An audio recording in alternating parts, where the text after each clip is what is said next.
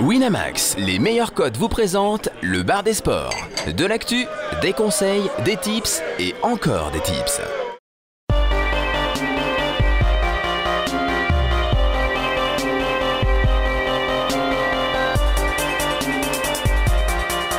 Le bar des sports avec Chichi, Caddy, Jonas, Flo et Steven. Bonjour à tous et bienvenue dans le bar des sports. Installez-vous confortablement. Nous sommes le, jeudi 1er décembre 2016. Et oui, on est déjà au mois de décembre. Il est 18h. Passé, t'as vu, de quelques toutes petites minutes. Et cette fois, c'est à cause d'une erreur technique. On est vraiment désolé. La prochaine fois, c'est du 100%. Ça y est, c'est annoncé. Premier 100% de, la soirée. On va vous en parler des 100% toute la soirée. Plein de paris dans tous les sens. On va parler de football, on va parler de rugby, comme d'habitude, avec le retour de Tamerlan. On va parler euh, volleyball. Ça, on le fait pas souvent, mais comme on a une petite interview sympa qui nous attend, ça pourrait, euh, ça pourrait changer, ça pourrait être cool. On va parler de NBA aussi. Et on va parler de culture avec Florence qui va euh, nous parler de deux docus. Voilà, on en parlera tout à l'heure en fin d'émission. Le Kikadi quoi, la grosse cote? On va gagner des sous en fin de journée. Mais d'abord, on va commencer par les coups de cœur et les coups de gueule. J'ai réussi à le dire une fois cette fois. Et émission un peu spéciale, le bisounours, Noël approche. Personne n'a de coups de gueule, mais que des coups de cœur. On va commencer par, euh, par, par- déjà par vous dire bonjour, messieurs, dames. Bonjour, Caddy. bonjour, Chichi. Bonjour, Jonas. Bonjour, Florence. Comment allez-vous? Ça va très bien. Je suis ravi d'avoir fait cette intro sans tousser une seule fois, vous noterez. Car oui, on est tous un petit peu malades. Il fait froid. Émission Euh, hashtag tr- Strepsil. ah ouais, clairement. Hashtag lisopaïne, tout ce que tu veux. Là, moi, c'est au fond de ma vie. Mais là, je suis très content. ça- J'ai j'ai même plus envie de m'arrêter. D'ailleurs, je vais faire l'émission tout seul. Comment allez-vous, Caddy? Ça va? Toi, t'as un Ça petit, va. petit, petit coup de cœur. Un petit coup de cœur. Alors, je suis un peu déçu que Général soit pas là. On, on compte un On peu sur lui parce que toutes les j'avais un petit, coup- un petit peu inclus dans mon coup de cœur. Le coup de cœur, c'est un coup de cœur euh, journalistique, on va dire. C'est à propos de Vincent Duluc. Cette semaine, il y avait la Grand journaliste de l'équipe. mais euh, très grand journaliste. qui reprend. Mais alors, pour qui reprend les tweets de, de, l'équipe de Winamax Export, je crois. Euh, écoute, je sais pas. Là, je C'était pourrais pas t'éclairer. C'était Ah. Mais, mais c'est un garçon qui écrit vraiment très très bien. Euh, c'est une des plus belles plumes pour moi du journalisme sportif en France. Euh, quand on lit un peu ses articles dans l'équipe, on se dit euh, qu'est-ce que ce gars fout là? Parce qu'il pourrait écrire des romans. euh. Enfin voilà, et d'ailleurs justement, du coup, euh, puisque j'y viens, euh, il s'est fait remettre le prix cette semaine euh, Sport Scriptum du, du- du meilleur ouvrage de, de journalisme sportif. Le meilleur, euh, le meilleur bouquin. Alors, il est, il est en concurrence avec, par exemple, Patrick Montel, que voilà, il fallait que je, fallait que je le casse, quoi, mais dont le, bouquin, dont le bouquin a l'air un peu moins intéressant. Donc, le bouquin de, de Vincent Duluc s'appelle Printemps 76.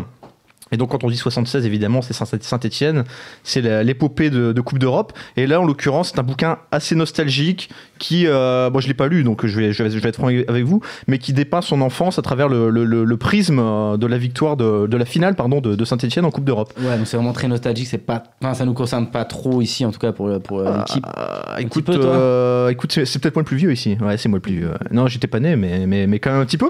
Mais, On en parle souvent en fait. Nous, nous, ça nous parle. Enfin, on Mais connaît oui. l'histoire, mais on n'a pas été vraiment touché par ça parce que c'est non, pas bien sûr. époque, en fait. moi, j'ai, pour te, écoute, on va pas faire la- les, les stories perso, mais perso, j'ai un petit peu grandi avec ça par procuration parce que j'avais un oncle qui était euh, grand, grand fan de l'Est Saint-Etienne. Mais si je, voilà, je, si, si je tenais à re- tirer un petit coup de chapeau à Vincent Duluc, c'est parce que je crois que c'est le premier qui a eu deux fois ce prix. Il l'avait déjà eu il y a deux ans seulement pour un autre ouvrage qu'il a pour l'occasion. euh, Là, je le connais, ce, ce- livre qui est vraiment excellent, qui s'appelait George Best, le cinquième Beatles. Et, et George Best, c'est un footballeur assez incroyable. Euh, vous, connaissez tous, vous connaissez forcément tous les, les citations de George Best. Et donc, j'avais prévu, pour ponctuer ce petit, euh, ce petit coup de cœur, j'avais prévu un petit quiz. Un quiz, Allez, ça chichi, part en quiz, vas-y. chichi ou George Best Oh là Voilà. C'est bon, ça C'est c'est très rapide, mais j'ai envie de l'avoir j'ai des toutes citations les de semaines. J'ai des citations de George Best, j'ai des citations de Chichi. Qui, qui a dit Est-ce que c'est Chichi ou est-ce que c'est George Best? Allez, vas-y, on joue. J'en j'en ai que 5, ça va être très rapide. J'ai dépensé 90% de mon argent dans l'alcool, les filles et les voitures de sport. Le reste, je l'ai gaspillé. Ouais, Ça Georges pourrait être Best. chichi, Eh. mais c'est Georges Best. C'est George Best. La deuxième. Vous n'avez pas pu construire la maison, alors on se contentera du garage.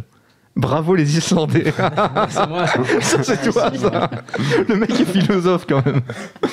Si j'avais été moche, vous n'auriez jamais entendu parler de Pelé. Oh, c'est. Ah, Euh, Non, c'est pas moi. Si j'avais été gros, vous n'auriez jamais entendu parler de Général. Il est pas là malheureusement, c'est dommage. La dernière, si j'avais eu le choix entre marquer un but en pleine lucarne et me taper Miss Monde, allez corser celle-là, hein, j'aurais eu du mal à me décider. Par chance, les deux me sont arrivés. C'est pas moi. C'est pas toi. Malheureusement. Il a jamais eu 8 buts en Lucas, si, si, ouais, Ah, ouais. déjà, je suis trop petit. Voilà. Il est pas beau ce coup de cœur? Non, il était très Ah, très t'as vu bien, ça? vraiment, mais j'en veux un toutes les semaines maintenant. C'est un invité contre Le coup de chichi, genre le le coup de chichi. c'est bien ça. Ah, on va y réfléchir. Euh, chichi, toi, ça va? T'es en ce moment, t'es bisounours aussi, coup de cœur, coup Je de gueule? Suis, euh, ouais, je suis bisounours, mais c'est euh, sans c'est particulier. Il y a eu, euh, donc je, je vais pas parler trop de, de ce qui s'est passé. Il y a eu un, un drame euh, en, en Amérique du Sud cette semaine avec un crash d'avion. euh, en. Colombie, voilà vraiment euh, vraiment terrible. Donc forcément le crash n'est pas mon coup de cœur, hein, ça paraît logique. Mais par contre euh, tout ce qui est intervenu un petit peu derrière, c'est-à-dire que toute la mobilisation des, je vais principalement parler de l'Amérique du Sud parce qu'il y en a eu aussi en Il y en a eu Europe. partout. Voilà, on, on avait discuté de, de- Mm. de l'hommage qui a été rendu à Liverpool. Il y a Saint-Etienne aussi qui avait mis le logo de son maillot de, de, de l'équipe, de l'équipe du coup. euh, brésilienne, c'est Chapecoense qui est sur son, son maillot. Il y a eu plein plein d'hommages. Cavani hier par exemple, hein, euh, qui a, Qui a pris un petit carton d'ailleurs. Alors ça, c'est d'une stupidité, Ouais, je trouve. J'espère qu'il va être annulé ce soir.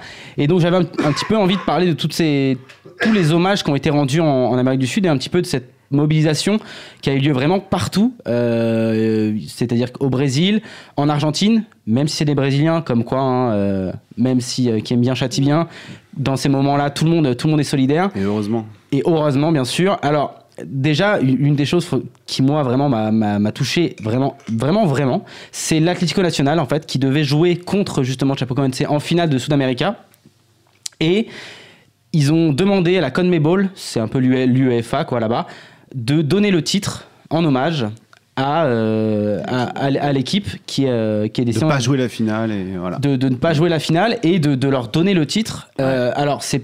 Là, Mais tu sais, si, si, si je me trompe pas, euh, quand il y a eu le drame de Furiani, euh, je crois que la Coupe de France, il n'y avait pas eu de vainqueur euh, cette année-là, tu vois, c'était complètement. euh, Ouais, mais là, là, ils veulent pas qu'il y ait pas de vainqueur en fait. Ils Ouais, veulent bien sûr, bien donner, sûr. Le, donner le titre. Et c'est pas, c'est pas euh, comment dire, juste. c'est énorme parce qu'en fait, l'Atlético Nacional, là, s'ils gagnent, gagnent le titre, ils seront les premiers dans l'histoire de l'Amérique du Sud à faire un quadruplé. C'est-à-dire, ils ont gagné la Libertadores, leur championnat, la coupe et ça. Il faut une croix sur Donc- leur Donc quadruplé. là, ils font une croix sur quelque chose qui est historique pour eux. Euh, c'est vraiment, vraiment. euh, Enfin, moi, vraiment, ça m'a touché. Il y a eu plein d'autres choses. Il y a plein d'équipes qui ont proposé de prêter leurs joueurs. Ouais, gratuitement. euh. Voilà, gratuitement. Euh, tout à Ouais, l'heure, parce a- que, pardon, il n'y a pas eu que les joueurs qui sont morts. Il y a le staff, il y a tout le monde. Il y a staff, 70 ou 12 personnes. Pas mal Alors, de journalistes journalistes aussi. Il y avait des euh, journalistes aussi. euh, Enfin, c'est c'est assez fou. Il y, a, il y a trois survivants euh, dans, dans le crash, quoi. Dont un amputé. Ce qui est, ce qui est- donc, malheureusement dont un joueur de foot qui a amputé. Enfin, Voilà. c'est assez, assez horrible. Et euh, donc il y a aussi Globo, donc qui est à la télé là-bas, qui, a- qui va augmenter ses droits télé pour l'équipe, pour, euh, pour la soutenir. Il y a plein d'équipes qui ont demandé à ce que euh, l'équipe soit maintenue en première division pendant trois ans le temps qu'elle se reconstruise un minimum, etc. Donc il y a vraiment beaucoup, beaucoup d'initiatives. Il y a plein d'équipes qui vont jouer en vert pour leur rendre hommage. Il y a eu un, un hommage euh, dans, dans le stade de l'Atlético Nacional qui a été magnifique. Euh, tout le monde est venu en blanc. Euh, il n'y avait pas de match, hein, mais ils ont ouvert le stade à tout le monde. Tout le monde est venu en blanc avec des bougies. Il y avait du monde dans la rue. Enfin, il y avait des, était des folle, ouais. centaines de milliers de personnes. C'était vraiment, vraiment magnifique à voir. Donc voilà, ça a vraiment touché. Il y a quand même eu des connards. J'ai quand même mettre un petit coup de gueule dans le, dans le truc. Euh, même un gros, un gros coup de gueule. Del Nero, hein, qui est le boss un petit peu de, de, comment dire, de la fédération euh, de, de foot du Brésil. Mm. Qui a dit euh, non mais le prochain match on l'annule pas, euh, faudra qu'ils le jouent. Oh, il leur reste quand même quelques joueurs. Au pire ils feront jouer les jeunes, hein, et- parce qu'il faut faire la fête. Ouais. Donc voilà, donc euh, bon lui c'est un, un- c'est pas la première fois qu'il fait des trucs comme ça. hein. C'est un mec euh, qui est un peu pourri de partout, euh, ça a gueulé quand il était arrivé. Enfin bref. Pas trop de cœur, le business avant tout. Voilà, vraiment le, le business avant tout, mais il y a eu quand même beaucoup, beaucoup de belles initiatives et ça fait plaisir de voir ça dans le foot personnellement parce que on a un petit peu marre de dès qu'on parle du foot, c'est que les affaires à la Serge Aurier ou des trucs comme ça. Ça reste quand même un sport où il y a beaucoup de valeurs, on l'oublie souvent. Et euh, bah, quand la prochaine fois, quand il y a une, une affaire euh, de merde un peu en France, on a souvent des affaires pourries, hein, nous, dans le foot en France, bah, on pourra penser un peu à la solidarité qu'il y a eu là et, euh, et se dire que dans le foot, euh, c'est quand même une belle chose. Bravo. Ça me touche vraiment. Ouais. Alors là, je peux vous dire, Florence, Ouais, Jonas, bonne chance pour enchaîner avec un coup de cœur derrière. C'est ce que j'étais en train de Euh, dire. qui a euh, Florence, Ouais, peut-être j'avais un petit coup de cœur qui n'avait évidemment rien à voir avec ça. Euh, C'était pour le retour du biathlon. Oula, saison oui, oui, oh là là là là. Sur... Coup de cœur drôle là donc. Euh, bah, non, bah, moi ça m'intéresse beaucoup. c'est bien, ça en va plus, euh, il y a plein de paris. Enfin, on peut parier sur euh, les résultats des, des compétitions euh, sur Winamax notamment. Ils sont assez au taquet. Euh, et puis euh, voilà, c'est diffusé en plus en direct sur l'équipe. Donc on peut voir tout. Tu es fan de biathlon, euh, Florence ça, aussi. Non, non, j'ai c'est une de question biathlon. sérieuse, j'essaie de comprendre Oui. vraiment. Ah, C'est un sport qui a des vrais fans. Et donc c'est Caddy que- aime le cyclisme de base Mais- et je me dis c'est un peu un truc, une course de fond aussi, tu C'est- vois, le c'est biathlon. très télégénique le Non, mais biathlon. c'est vrai. Et en plus, c'est ça. Et euh, donc, c'est très télégénique. Et il y a vraiment. euh, on peut se prendre vraiment au jeu parce que c'est, ça peut être serré jusqu'au bout, quoi. Avec l'histoire de. Voilà, Et on a de grands champions. de ski. On a de très Et effectivement, les, Français et Françaises sont plutôt très bons. Donc, euh, Ça a commencé ou ça va commencer Ça a commencé ce week-end. C'est là où tu vois euh, que c'est pas comme le cyclisme en fait. Ah oui Oui, ils sont bons là au biathlon. Ah, pas bien. ils gagnent quoi, ils gagnent quoi. Euh, Jonas, Moi j'ai un coup de cœur, un coup de. Ah, et le gars c'est mélange un mélange Ah, de. Ou un coup de gueule. C'est c'est l'inspiration de Steven. C'est ça, tu mélanges cette semaine, c'est moi qui le fais. Ouais, C'est vrai, bien joué. T'as vu, c'est pas simple à dire. hein. Ouais, Coup de cœur ou coup de Non, J'ai un gueule coup de cœur euh, qui est vraiment plus orienté à Paris sportif. Il y a une promotion d'un d'un book, euh, c'est BetClick, qui pour le Classico euh, propose pour euh, à partir du moment où on fait un pari de 10 euros, il nous offre un pass de 48 heures pour accéder à Bein Ah oui, je l'ai vu. et c'est voir exact. euh, le Classico. Ouais. euh, pas en streaming quoi, et dans de bonnes conditions. Et je trouve que c'est plutôt cool Ouais, ouais, comme c'est sympa, ouais. Bah, Sympa écoute, et original, ouais. c'est- c'est- Je crois un- que je crois Oui. que Winamax le propose sur la, t- la Wina TV, non Ouais, il le Ça, ouais, tu vois. Et paf Bam Non, mais Tac. c'est bien. Bah, au moins, c'est, c'est bien qu'on puisse voir ça, qu'on ait le choix. Quoi. C'est bien, mais vrai. on choisira Winamax quand même, c'est vachement plus pratique quand même sur Winamax TV. Si on parlait du Classico justement, Le football. le petit Classico qui va faire plaisir à Chichi, apparemment c'est le vrai Classico Barça-Real. Le vrai, le seul, l'unique. Le seul, qu'un el match, único. Le, le Classico, c'est euh, c'est le, le Barça Real. La maison sur le qui Real Barça. Sur le Barça sur Real Alors, euh, déjà, j'ai promis au forum que je vais être objectif. Oh là Ouais, mais c'est- pas crédible. J'ai dit à Pour un 90%, sou, mais- quand même. Ouais, ouais, ouais. Fais les Voilà, 90%. J'ai pas mis mon maillot du Barça. On fera les Là, j'ai- 10% j'ai un maillot restants. vrai River, qu'il est euh, neutre. De, de River en. Devait, devait y avoir un Facebook Live, on est désolé d'ailleurs, mais Chichi est venu neutre. Exa- e- exactement. Alors, il y a, il y a beaucoup, beaucoup de choses à dire forcément sur un, sur un classico. Déjà, dans ce match, on a, on a beaucoup d'absents. Euh, Il y a vraiment beaucoup d'absents des deux côtés. Quelques retours, on va en parler, dont certains qui sont pas négligeables. Mais avant de ça, j'ai envie de parler un petit peu de la forme du moment des deux équipes. euh, parce que bah, c'est presque le jour et la nuit. Euh, on a un, un Barça qui galère en fait euh, depuis euh, bah, presque un mois. En Parce fait, que tu nous avais dit que c'était Messi qui faisait vraiment tout, on l'avait vu en Ligue des Champions. Alors j'avais parlé de Messi, je vous ai surtout parlé d'un autre joueur aussi, c'était Iniesta, qui s'était blessé contre Valence. Et, et si on remarque un petit peu, bah, depuis, la, depuis la blessure d'Iniesta, bah, c'est compliqué. C'est-à-dire qu'après, il y a eu une petite victoire 1-0 contre Grenade à domicile. Et ensuite, ça a été défaite à Manchester City. Euh, déjà, Manchester, Manchester City, le match aller, c'était 4-0 pour le Barça, mais c'était pas du tout représentatif. Mm. Vraiment, ils avaient, ils avaient quand même fait une grosse première mi-temps Manchester City. Et ensuite, bah, c'est compliqué. Il y a eu 0-0 contre Malaga, là, il y a eu un nul contre Sociedad. Le, le match d'hier compte pas. euh, Enfin, Ils le, ont, ils ont, le match en Coupe du beaucoup Roi. fait tourner, a priori. Oui, ils ont fait Ouais, tourner ouais. contre la Sociedad et contre, Hercule, Hercules, ouais. Hercules Tu dis aussi. ça comme si c'était une surprise, mais c'est pas une surprise. Iniesta est plus là, forcément, le Barça marche moins bien. Oui, C'est mais un peu même- une des pièces quand maîtresses, quand même. Voilà, c'est vraiment une des pièces maîtresses, mais c'est quand même problématique quand t'es une équipe comme le Barça, il te manque un joueur, même si bien sûr, si Iniesta c'est un très bon joueur, mais que ça change autant. Pour- et en fait, pourquoi c'est problématique? Parce que c'est un joueur qui te déséquilibre vraiment, parce que c'est lui qui apporte un petit peu du lien entre l'attaque et la défense. Euh, et, et le fait qu'il soit pas là, bah, t'as, trois joueurs devant déjà qui ne font pas du tout de, ou quasiment pas de pressing et qui reviennent pas. Et donc du coup, ça déséquilibre vraiment, et on le sent vraiment au milieu de terrain. La présence d'Iniesta, voilà, est vraiment, vraiment très importante. Alors là, il revient. Ça, c'est la bonne nouvelle. Il s'est entraîné déjà la semaine dernière. Il n'a pas joué, il a été préservé donc contre la Sociedad et hier contre Hercules. Il revient. Ça, c'est vraiment une bonne nouvelle pour le Barça. Il était pas si gravement blessé donc. Quand il est sorti, on avait Bah, dit, que- truc, on c'est aurait qu'il dit que c'était la fin. Quoi. Euh, ouais, mais il commence à vieillir en fait. Le Oui. problème, c'est qu'une blessure à, cet- à cet âge-là, euh, tu sais pas combien de temps ça peut durer. Ça, ça risque d'être compliqué. Donc ça, c'est pour moi vraiment la bonne nouvelle. Euh, Il y a deux autres retours. C'est le retour d'Umtiti et d'Arda Touran. Donc ça c'est quand même bon Arda Touran euh, on s'en fout euh, mais Umtiti non c'est vrai fran- franchement c'est pas un joueur qui Mais m'a- c'est bien de l'avoir précisé. C'est très professionnel Voilà, de ta part, Chichi, bravo. dire. Euh, Umtiti, c'est pas mal, sachant qu'il y a des doutes. euh, alors là, je sais pas si c'est de la com ou pas, sur Piqué. Euh, on n'est pas sûr que Piqué soit présent. Du coup, ça, ça sera une charnière soit Mascherano Piqué ou Mascherano Umtiti. Euh, ça, je vais en parler après parce que j'aurai un bet justement euh, là-dessus qui va un petit peu, euh, un Hmm. petit peu parler de ça. Euh, on a un doute pareil sur Jordi Alba. Bon, ça, je pense que c'est de la com. J'y crois pas trop, mais à surveiller quand même. À jeter un œil au compo, c'est toujours, euh, toujours important quand même. Et donc pour parler du Real, donc le Real déjà est, est premier, il y a un petit tout réussi à Zidane. hein. Faut dire ce qui est quand Ouais. même. C'est-à-dire que même quand ils Même ont le pas, fiston. même ouais, le fiston, Ouais, alors y a-. Tout réussi à Zidane. Ça- ça- ça- le, beau, le hein. traitement médiatique m'a tellement énervé de ça. Oui, bah, parce que T'es le fils de quelqu'un, Bah, c'est mais le problème. pas le fils de quelqu'un, Ouais. le fils de Zidane. Euh, on te le présente comme le nouveau prodige. Le, le gars a 21 ans. S'il était si talentueux que ça, on, on l'aurait déjà vu. Enfin voilà. C'est pas faux. Si- Oui, S'il fait, clairement. s'il fait une belle carrière, ça serait une carrière à la Jordi Cruyff, mais pas. euh, voilà, tu vois.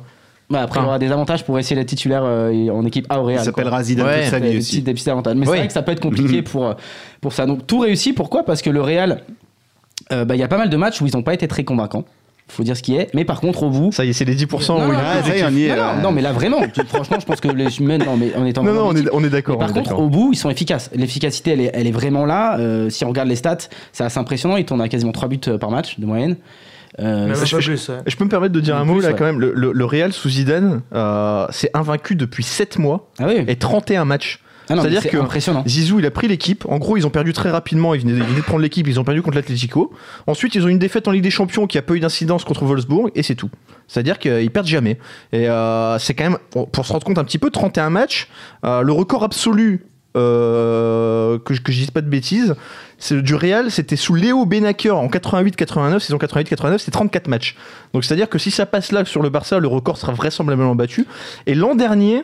Le, le record absolu vraiment c'était le Barça avec Ouais. 39 matchs. Ouais, non, Mais on, a- le- on a plus du tout ce Barça là, comme tu le disais. Non, non, ça a changé. Ils sont vraiment, euh, ils sont vraiment, vraiment très. euh, Pour moi, vraiment, c'est purement, ils sont très efficaces. C'est-à-dire que on sent qu'il y a un peu les mêmes problèmes qu'au Barça. Il y, a, il y a- il y a des joueurs, notamment Casemiro, qui manquent un petit peu pour apporter ce lien entre la défense et l'attaque. Et lui, il est de, est essentiel. et lui, il est de retour aussi pour ce Ouais. classico. Essentiel. Donc là, on voit qu'on a quand même deux joueurs euh, très importants, notamment Casemiro, qui, a- qui est vraiment un des joueurs majeurs depuis que Zidane est, Oui. euh, est à la tête de l'équipe. Il a vraiment fait euh, l'un de ses, de ses piliers. Et lui de retour aussi. Donc ça, c'est vraiment un gros plus pour le, pour le Real.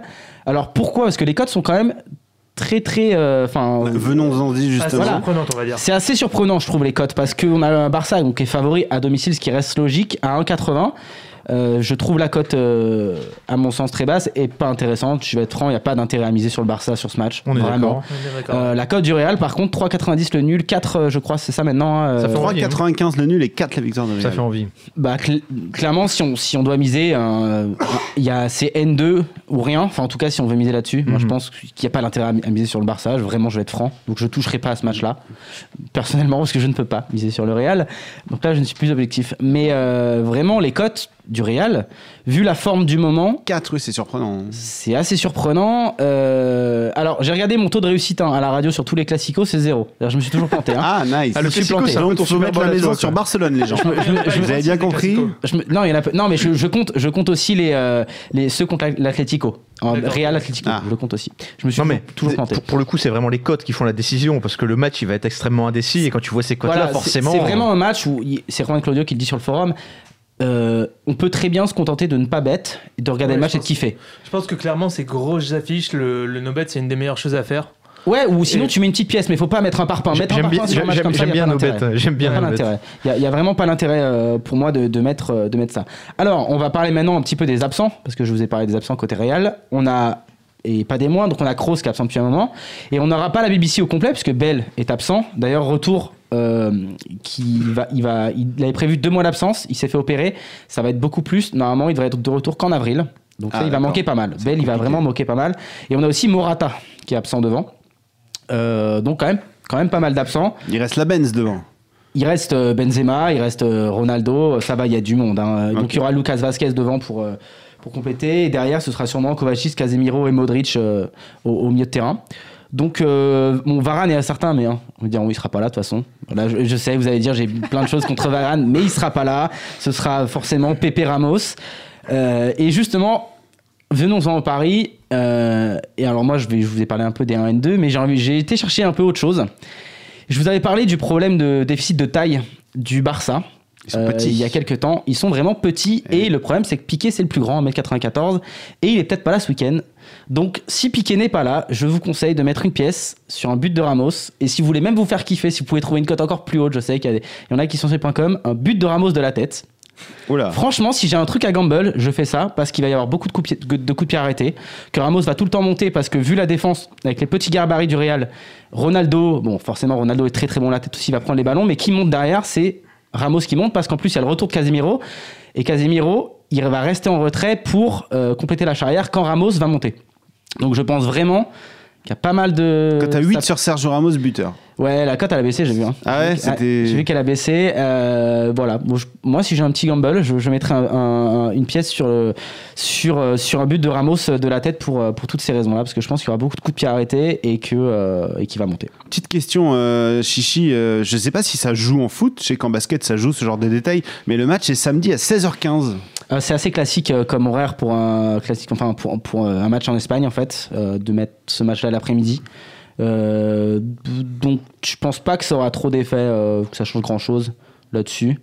Euh, on n'a pas parlé des overs aussi. Je vais en dire un, un petit mot sur les 10 derniers classicos. L'over 2,5 il a été euh, complété à 100%. hein. Il y a donc il y a toujours des buts, toujours des buts des deux côtés. Les codes sont pas belles. que ce soit- 1,37. Voilà pour les deux équipes marques ou pour les ou pour les overs. Bon les codes sont pas bêtes, donc pas Ouais, belles. mais hein, dans, donc, dans le même genre, justement, et qui rejoint un peu ton N2, euh, le bet que j'aimais bien, moi, c'était euh, Real marque 2 buts au plus, à 2-10.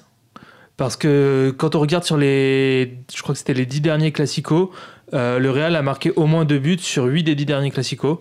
Ah oui, Donc, ça plante. euh, hein. Ils arrivent à planter des buts euh, à Barcelone. Et surtout, bah, c'est ce que tu disais tout à l'heure, c'est c'est très efficace. Sur leurs 10 derniers matchs, toute compétition, c'est 37 buts. Donc ça, ça rigole pas vraiment. En ce moment, ça cartonne. Et pareil, à l'extérieur, sur leurs 10 derniers déplacements, c'est euh, 34 buts. Donc je pense que les buts du Real, ça y va. Et en même temps, euh, comme ça, si jamais tu as un 3-2 pour Barça. Ouais, et euh, puis sur les six derniers matchs, il n'y a qu'un seul clean sheet du, du, du Barça, c'était à, à Glasgow. Donc, euh, ouais, moi, moi, je, de toute façon, je pense vraiment qu'il y aura des buts. euh, on voit la défense, on voit les deux défenses, il y, a des- il y a quand même pas mal de problèmes des deux, des deux côtés. Je pense quand même que la défense du Real est, même si, là, même si, là, les stats me, me contredisent, mais dernièrement, et plus, là, avec les retours en plus, euh, va être plus solide que la défense du Barça. Il y a vraiment beaucoup de problèmes défensivement, c'est catastrophique. Si on voit le match contre la Sociedad, ok, il n'y avait pas l'équipe type, mais t'as des buts, t'as pas le droit de les prendre, quoi. Et encore, face à la Sociedad, euh, je trouve que, le, que Barça s'en sort plutôt bien. Quoi. Ça aurait pu faire. Ah, et on s'en sort pas, on chatte. Ouais. Là, c'était vraiment là. C'est-à-dire que le nul, c'est une victoire sur ce match. On- tu dois le perdre tout le temps, ce match. Donc euh, voilà, moi je mettrais cette pièce sur Ramos. Enfin, je la dit je euh. Barcelone-Madrid, c'est un match que tu regardes ou c'est un match sur lequel tu vas miser? Ah, c'est clairement un match que je regarde, mais non, c'est- Jonas, ça me, ça me plaisait bien, son petit no-bet. Même si, encore une fois, je suis d'accord avec Chichi, son analyse sur, euh, sur le fait que les cotes sont pas du tout attractifs pour Barcelone. Voilà. Si on doit miser, si vraiment on doit miser, on va chercher le N2, mais. Mais Barcelone est toujours une équipe euh, qui est, euh, qui est, qui est, euh, qui est surcotée par les boucs. Tout le temps, tout Ah le ouais temps, tout le temps. Ouais, tout, tout le temps. Bah, même comme le Real très souvent, mais là on voit dès qu'il y a un classico, que ce soit euh, Barça Atlético ou Barça Real, ce genre de match, euh, le, le- le Barça est tout- toujours une cote euh, très faible, hein, vraiment. Donc ouais. Bon, bah il y a quand même une petite promo euh, qui est organisée sur Winamax. El Classico. euh, Oui, c'est pour les buteurs. voilà, c'est pour les buteurs. parler. Bah vas-y, je t'en prie Et alors. ben, euh, donc maintenant, c'est le, donc le Classico 9, je crois. C'est toutes les. Il faut, faut mettre un. Si votre buteur marque toutes les minutes où il y a un 9 dedans, c'est-à-dire la 9e, la 19e, 29e, etc., 39e, 49e, jusqu'à 89e. jusqu'à 89e, euh, Pas vos gains dans sont- l'une de ces minutes. Quoi. Non, s'il si, marque euh, dans Il une faut minute il un marque, 9, en il fait. faut qu'il marque à la 9e, Oui, à la d'accord, non, 19e. non, parce que tu as dit dans toutes. Donc, euh, Ça va être difficile. Il faut qu'il mette non. 10 buts. Non, non, non, faut qu'il marque un, un seul but. dans, le- dans une minute finissant par Dans neuf, une quoi. minute finissant par, euh, Ok, par ouais. un 9. Euh, vos gains sont doublés, si je dis pas de bêtises, c'est ça? Exactement, ouais, c'est ça. Et s'il marque à la 89e, vos gains nets sont multipliés par 9. Voilà, c'est Bah, un. hein. C'est jamais. J'irais bien prendre le but de Ronaldo dans ces cas-là. hein. Voilà, pourquoi pas. Ouais, mais tu vas doubler une cote à quoi Un 160 Non, euh, 2-15. Ah, 2-15 quand même. Ah, 2-15, Ronaldo, ça peut se prendre aussi. Un but de Ronaldo à 2-15, pas mal. Ouais, je trouve que c'est un- pas mal. c'est- Déjà, euh, comme ça, c'est un- à peu près intéressant. Et si en plus c'est doublé. euh, Ah, sachant qu'il tire tous les coups francs, tous les pénalties. euh, ouais, et que ça marque souvent en fin de, en fin de match. euh, Ouais. le Real. Bon bah voilà, écoutez, à retenir une petite promo sympa sur Winamax. On va continuer avec le, le football. On va aller, on va changer de pays. On va revenir par chez nous puisqu'on va également jouer en Ligue 1 ce week-end. Ce sera la 16e journée. Ça commence par un magnifique Caen-Dijon. Alors celui-là, je vais vraiment pas le louper, c'est demain soir. Et puis euh, on aura du euh, Montpellier euh, PSG, on aura du Metz-Lyon, on aura du Marseille-Nancy et ça finira par Nice-Toulouse. Qu'est-ce que vous avez repéré comme match à, euh, à Bet pour ce week-end plusieurs matchs. Ouais, euh, moi justement, bah, je vais te faire un peu rêver sur, euh, Sur le camp Dijon. Dijon. Ah, Ouais. merci. Le, le classico. Montez le son chez vous, Le classico, attention. finalement. C'est Parce que. euh, Le preview de on s'y- Caen-Dijon par Jonas. On s'y attend peut-être pas, mais j'irais bien sur l'over 2,5 buts. Oh là En là. 88. Je vais mettre toute ma bankroll tout de suite, c'est-à-dire 8 euros. Et, et quand tu regardes les, les derniers matchs euh, des deux équipes, euh, mine de rien, c'est des matchs qui sont assez prolifiques en but. Euh, quand ils ont perdu euh, 4-2 euh, face à Lille, mais euh, bon, ça score et le fait qu'ils aient une mauvaise euh, défense, ça joue aussi pour, euh, pour cet over. Euh, Dijon de leur côté, c'est aussi euh, souvent euh, beaucoup de buts euh, face à, euh, c'est vu face à Montpellier, face à Guingamp, euh, face à Monaco aussi, il me semble. Euh, si- Bah, Monaco, un partout. hein. oui, non, un partout, Ouais. c'est ça. Mais en gros, on a vu qu'ils étaient quand même assez solides et qu'ils arrivaient à scorer même face à une équipe euh, qui, est, qui est vraiment. euh, qui est vraiment aussi euh, qui est vraiment forte comme celle de Monaco qui a une défense qui est pas celle de Caen et, et ça marque quand même donc euh, Tu, moi, nous, tu le vends bien ce match-là. Là, on a tous envie de le regarder maintenant en se disant il y aurait une non, avalanche de non, buts. non, on n'a pas envie de le regarder. À la limite de miser, mais on n'a pas envie de le Mais alors, regarder. du coup, moi j'ai envie de continuer.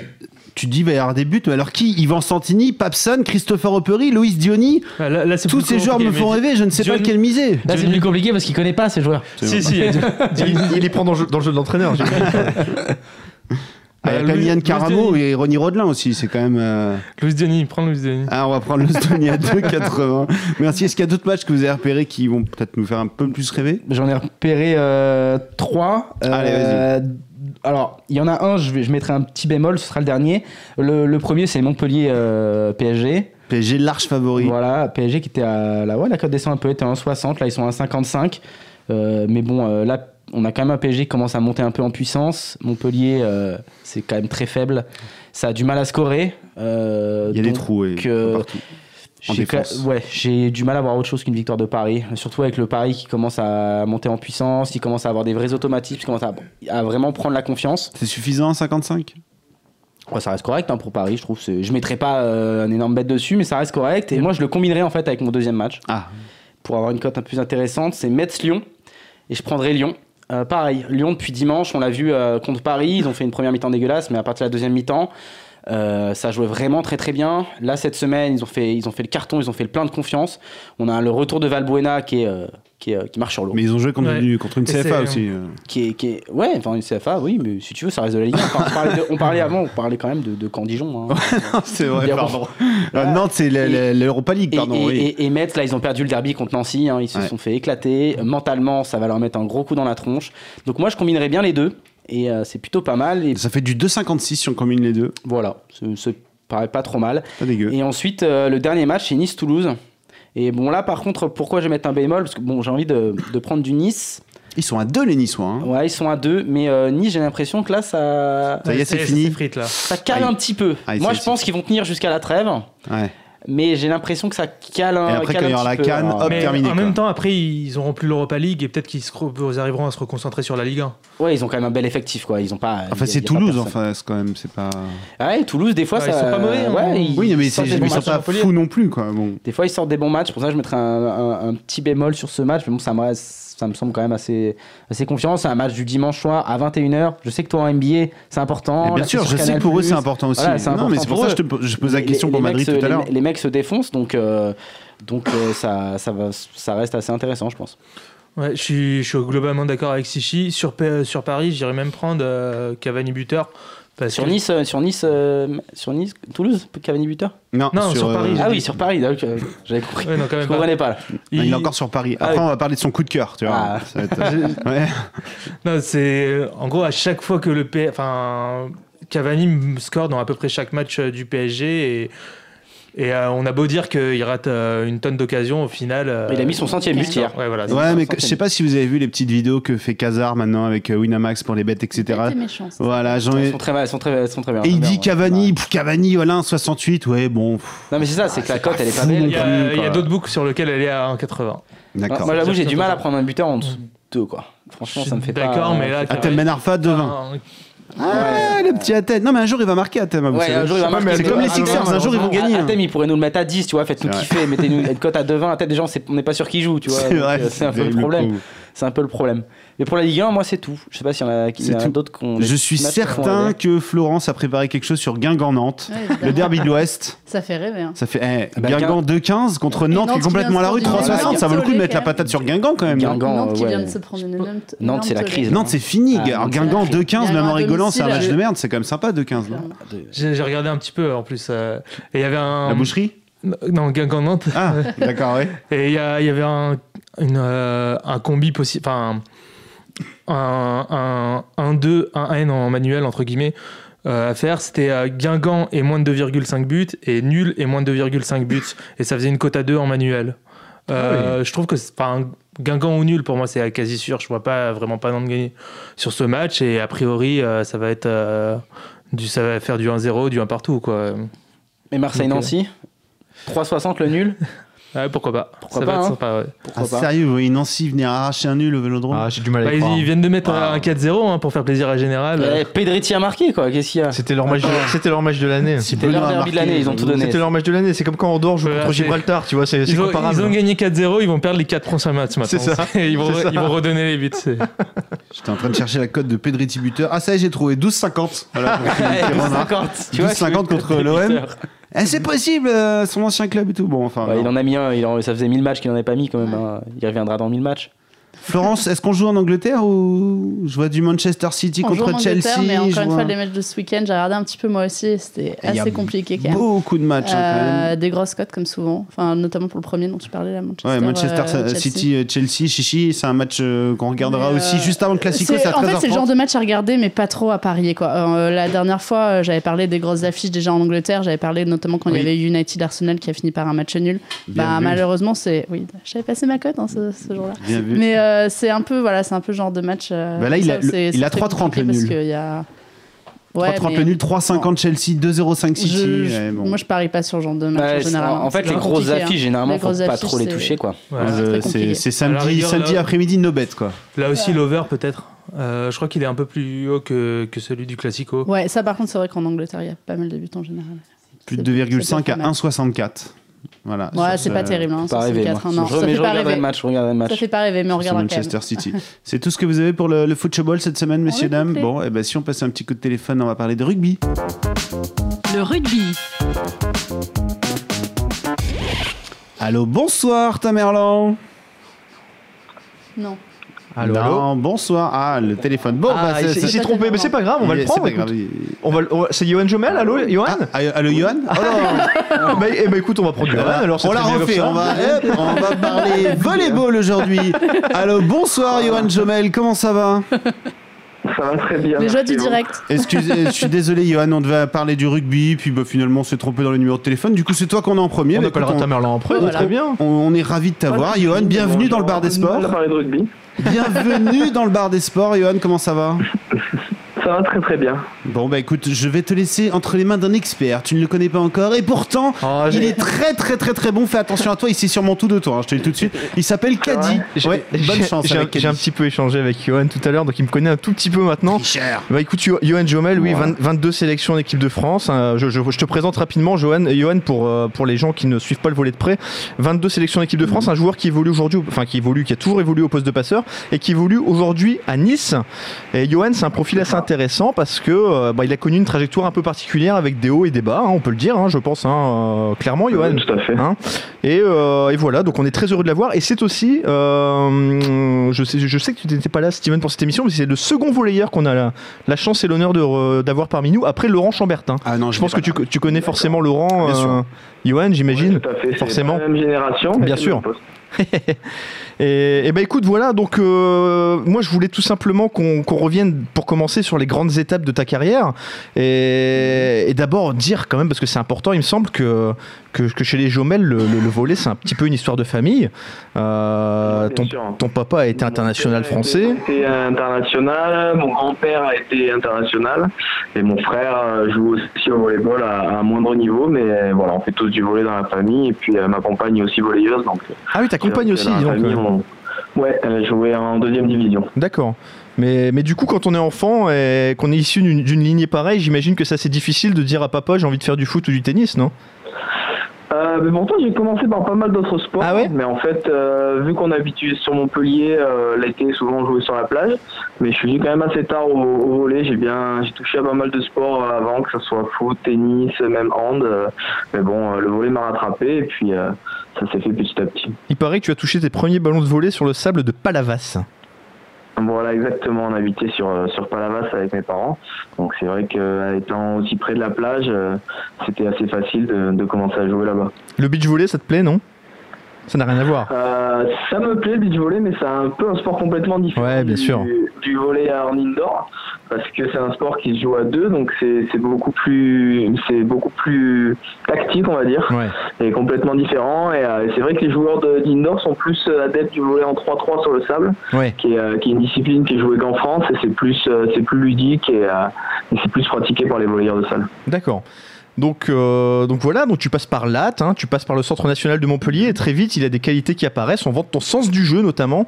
Euh, T'es contre-ravageur. Il faut, il faut quand même dire que tu fais 1m81, c'est- un peu petit presque pour un. Ben oui. Non, c'est vrai que c'est pas très grand et j'étais obligé de compenser par, par des qualités euh, bah, athlétiques et, et de détente parce que c'est vrai qu'un 1m81 pour un volleyeur euh, et même pour le poste de passeur, c'est très petit. Tu sais combien tu as de, de détente? Parce que je sais qu'au basket, euh, c'est plutôt précis, tu dois le savoir en volley. Ouais, je dois avoir 95 cm, un truc comme ça. Mais c'est c'est complètement un appel différent du, du basket parce qu'on a un appel à un pied alors que les baskets c'est un appel à deux pieds. Donc euh, c'est un saut qui est un peu différent pour, pour le volet. Enfin, tu sautes haut quand même. C'est- ça fait partie de son métier si tu veux. Bien sûr, mais je voulais voir avec sa taille, tu vois, c'était important. Mais il saute, il saute pas seulement haut, comme je te le disais, il a vraiment. euh, Enfin, voilà, on peut le dire. Enfin, j'ai pas envie de, de faire de la, de la, de la fla- de la flatterie, mais euh, on sait que t'es réputé pour ton intelligence de jeu. On peut. hein. On peut flatter Johan, C'est vrai vas-y. que, c'est vrai que bah, c'est- un poste euh, où, où tous les ballons passent, euh, passent par le passeur, donc c'est vrai que c'est un peu le métronome sur le terrain. Donc c'est à- ça fait partie des qualités du passeur de savoir euh, ben, comment se plaque le bloc adverse, comment sont tes attaquants pour pouvoir euh, jouer avec celui qui est le plus en forme au, au moment opportun. Bien sûr. En fait, c'est Iniesta le mec. Je suis en train de réfléchir. c'est un peu- je pensais à un Chichi, parallèle, c'est un peu ça, Ah, bien sûr. bien sûr. Iniesta. hein. Ah, Iniesta, Beau elle est compliment, vendue. Ça, c'est un beau compliment. Tu suis le foot d'ailleurs, tiens? Oui, pas mal, pas mal. Je, D'accord. euh, je suis le foot, euh, j'aime bien, et puis euh, je suis supporter du Paris Saint-Germain, et depuis quelques saisons, euh, c'est de mieux en mieux. D'accord. T'as un petit prono pour le Classico là, tiens, pour l'entretien Eh, moi, je mettrais une pièce sur le Barça parce que euh, ils sont déjà à 6 points du Real et que si- s'ils remportent pas le, le Classico, ça va commencer à être compliqué Ah, au- bah là, c'est- c'est pour, le- vrai. pour la Liga. On n'en a pas parlé, mais oui, à, à C'est vrai que à le match est plus c'est important pour eux, bouclé, ouais. hein, Ouais. donc, euh, bon, en tout cas, ça me fait plaisir que tu me flattes. Euh. C'est bon, tout le monde se flatte là Bon, Ça y est. Allez, ensuite. Bon, je, je reprends ma chronologie. Donc, tu fais tes débuts professionnels à Poitiers, tu passes par Montpellier. Euh, là, ça ne se passe pas aussi bien que tu le voudrais parce que tu finis par prendre la décision de te relancer en Pro B. Donc, d'abord à Martigues et à Avignon. J'imagine qu'à l'époque, ça n'a pas dû être une décision forcément facile. Ouais, j'ai eu une blessure au, poignet. euh, Ouais. Je me suis cassé le poignet ma, ma deuxième saison à Montpellier, donc j'ai eu un peu de mal à revenir. Et puis euh, bah, après, un peu compliqué de trouver un club euh, qui te fasse confiance euh, après la blessure. Donc j'ai dû aller me relancer en, en Pro B. Et puis bah, ça s'est bien passé à Marseille la première saison, encore mieux la deuxième à Avignon, puisqu'on monte de Pro B à Pro A avec Avignon.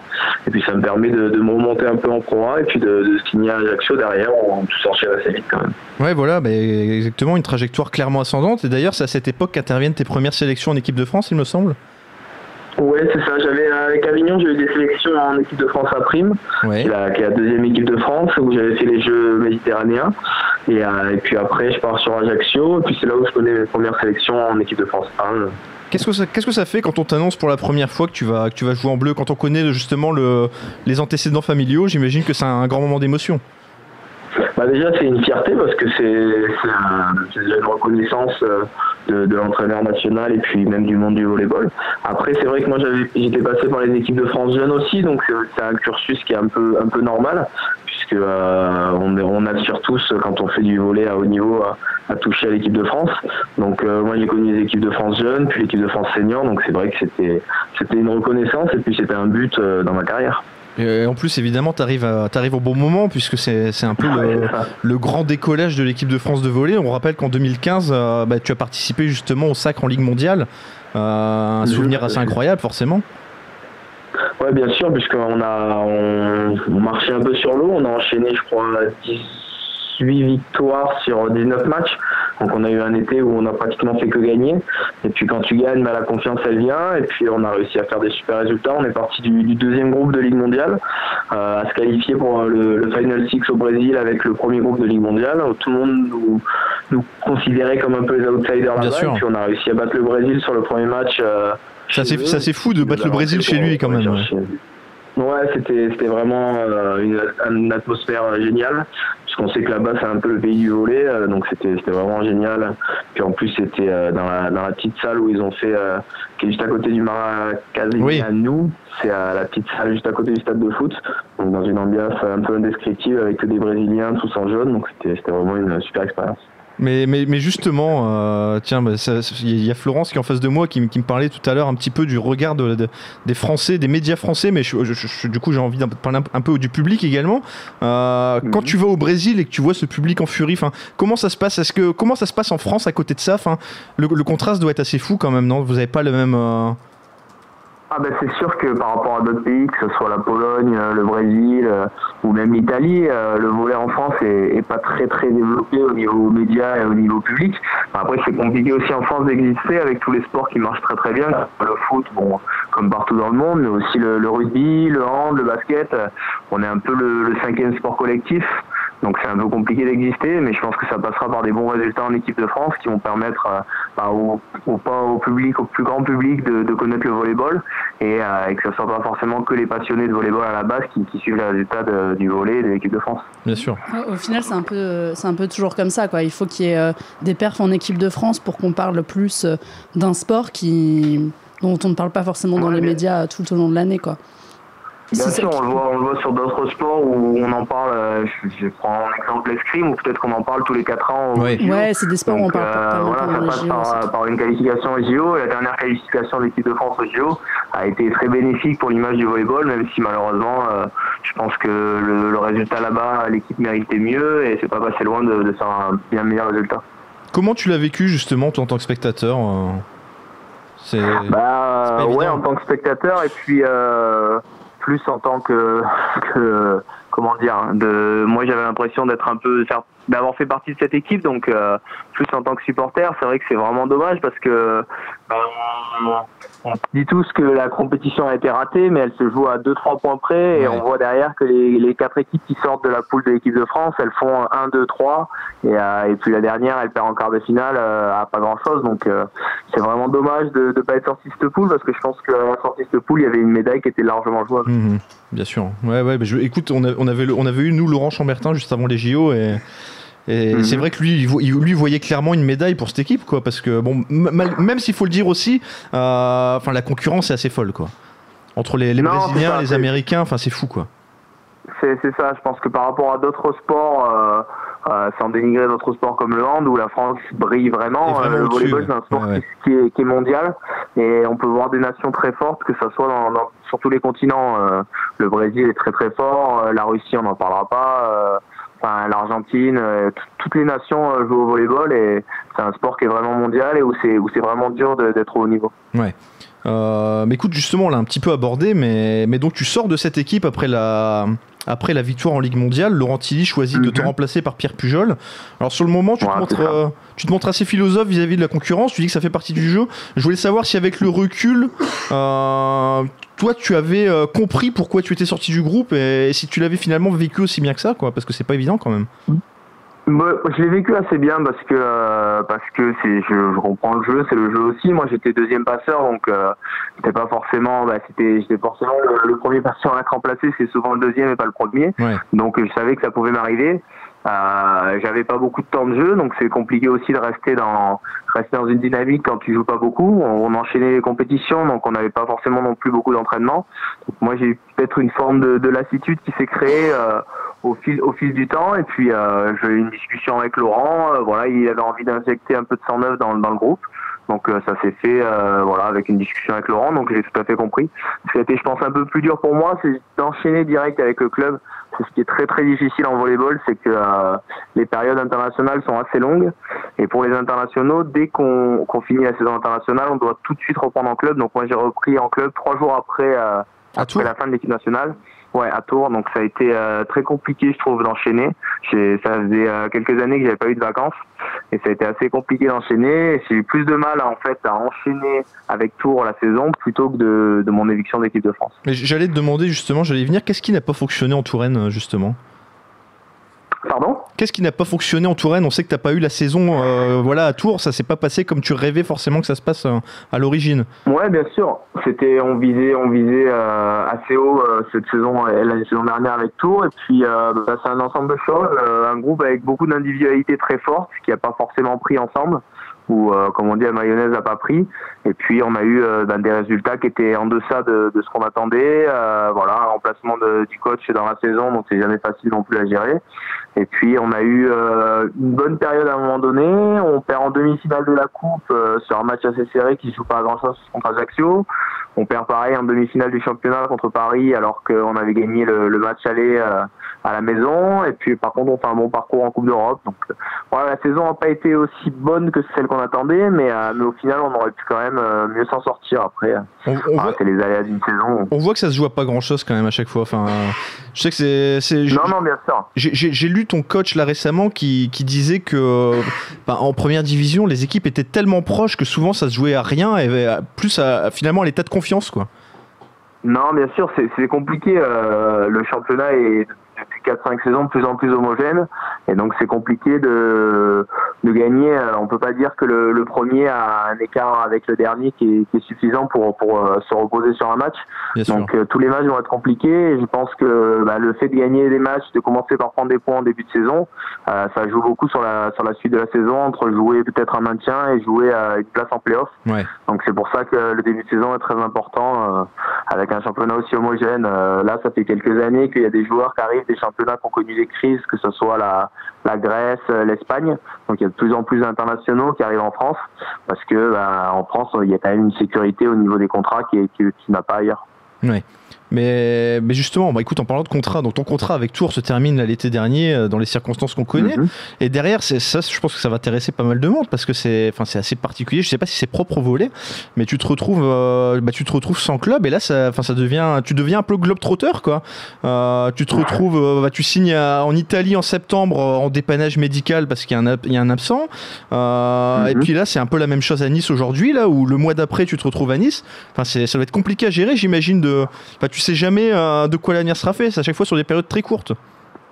Ouais, c'est sûr. Mais moi, en fait, j'ai eu euh, quand je me suis retrouvé euh, avec euh, quand on a trouvé un accord avec Tours pour pour me libérer, je me suis retrouvé sans club et puis c'est vrai que j'avais des des comment dire des des obligations familiales qui me permettaient pas forcément de bouger très très très loin parce que ma compagne est enceinte. D'accord. bah, Donc j'ai eu voilà, merci. J'ai eu l'opportunité d'aller en Italie dans dans un des quatre meilleurs clubs italiens. Civitanova, euh, Civitanova, c'est ça Ouais, Civitanova, c'est ça. C'est en face de la mer Adriatique. D'accord. C'est parti, je pense, des, des pratiquement des, des 10 meilleurs clubs au monde. Donc ça a été une super expérience dans, dans une structure qui est encore plus belle que ce que j'avais pu connaître à Tours, qui est quand même le- la référence en France. Ouais. Donc ça a été une super expérience. Et puis, euh, ben, c'était pour remplacer le passeur américain qui avait fait les JO et qui avait eu un petit problème de ménisque qui devait se faire opérer. Donc ça a duré un mois et demi. Et puis en revenant, j'ai eu l'opportunité d'aller à Nice, qui est pas très loin de Montpellier où j'habite.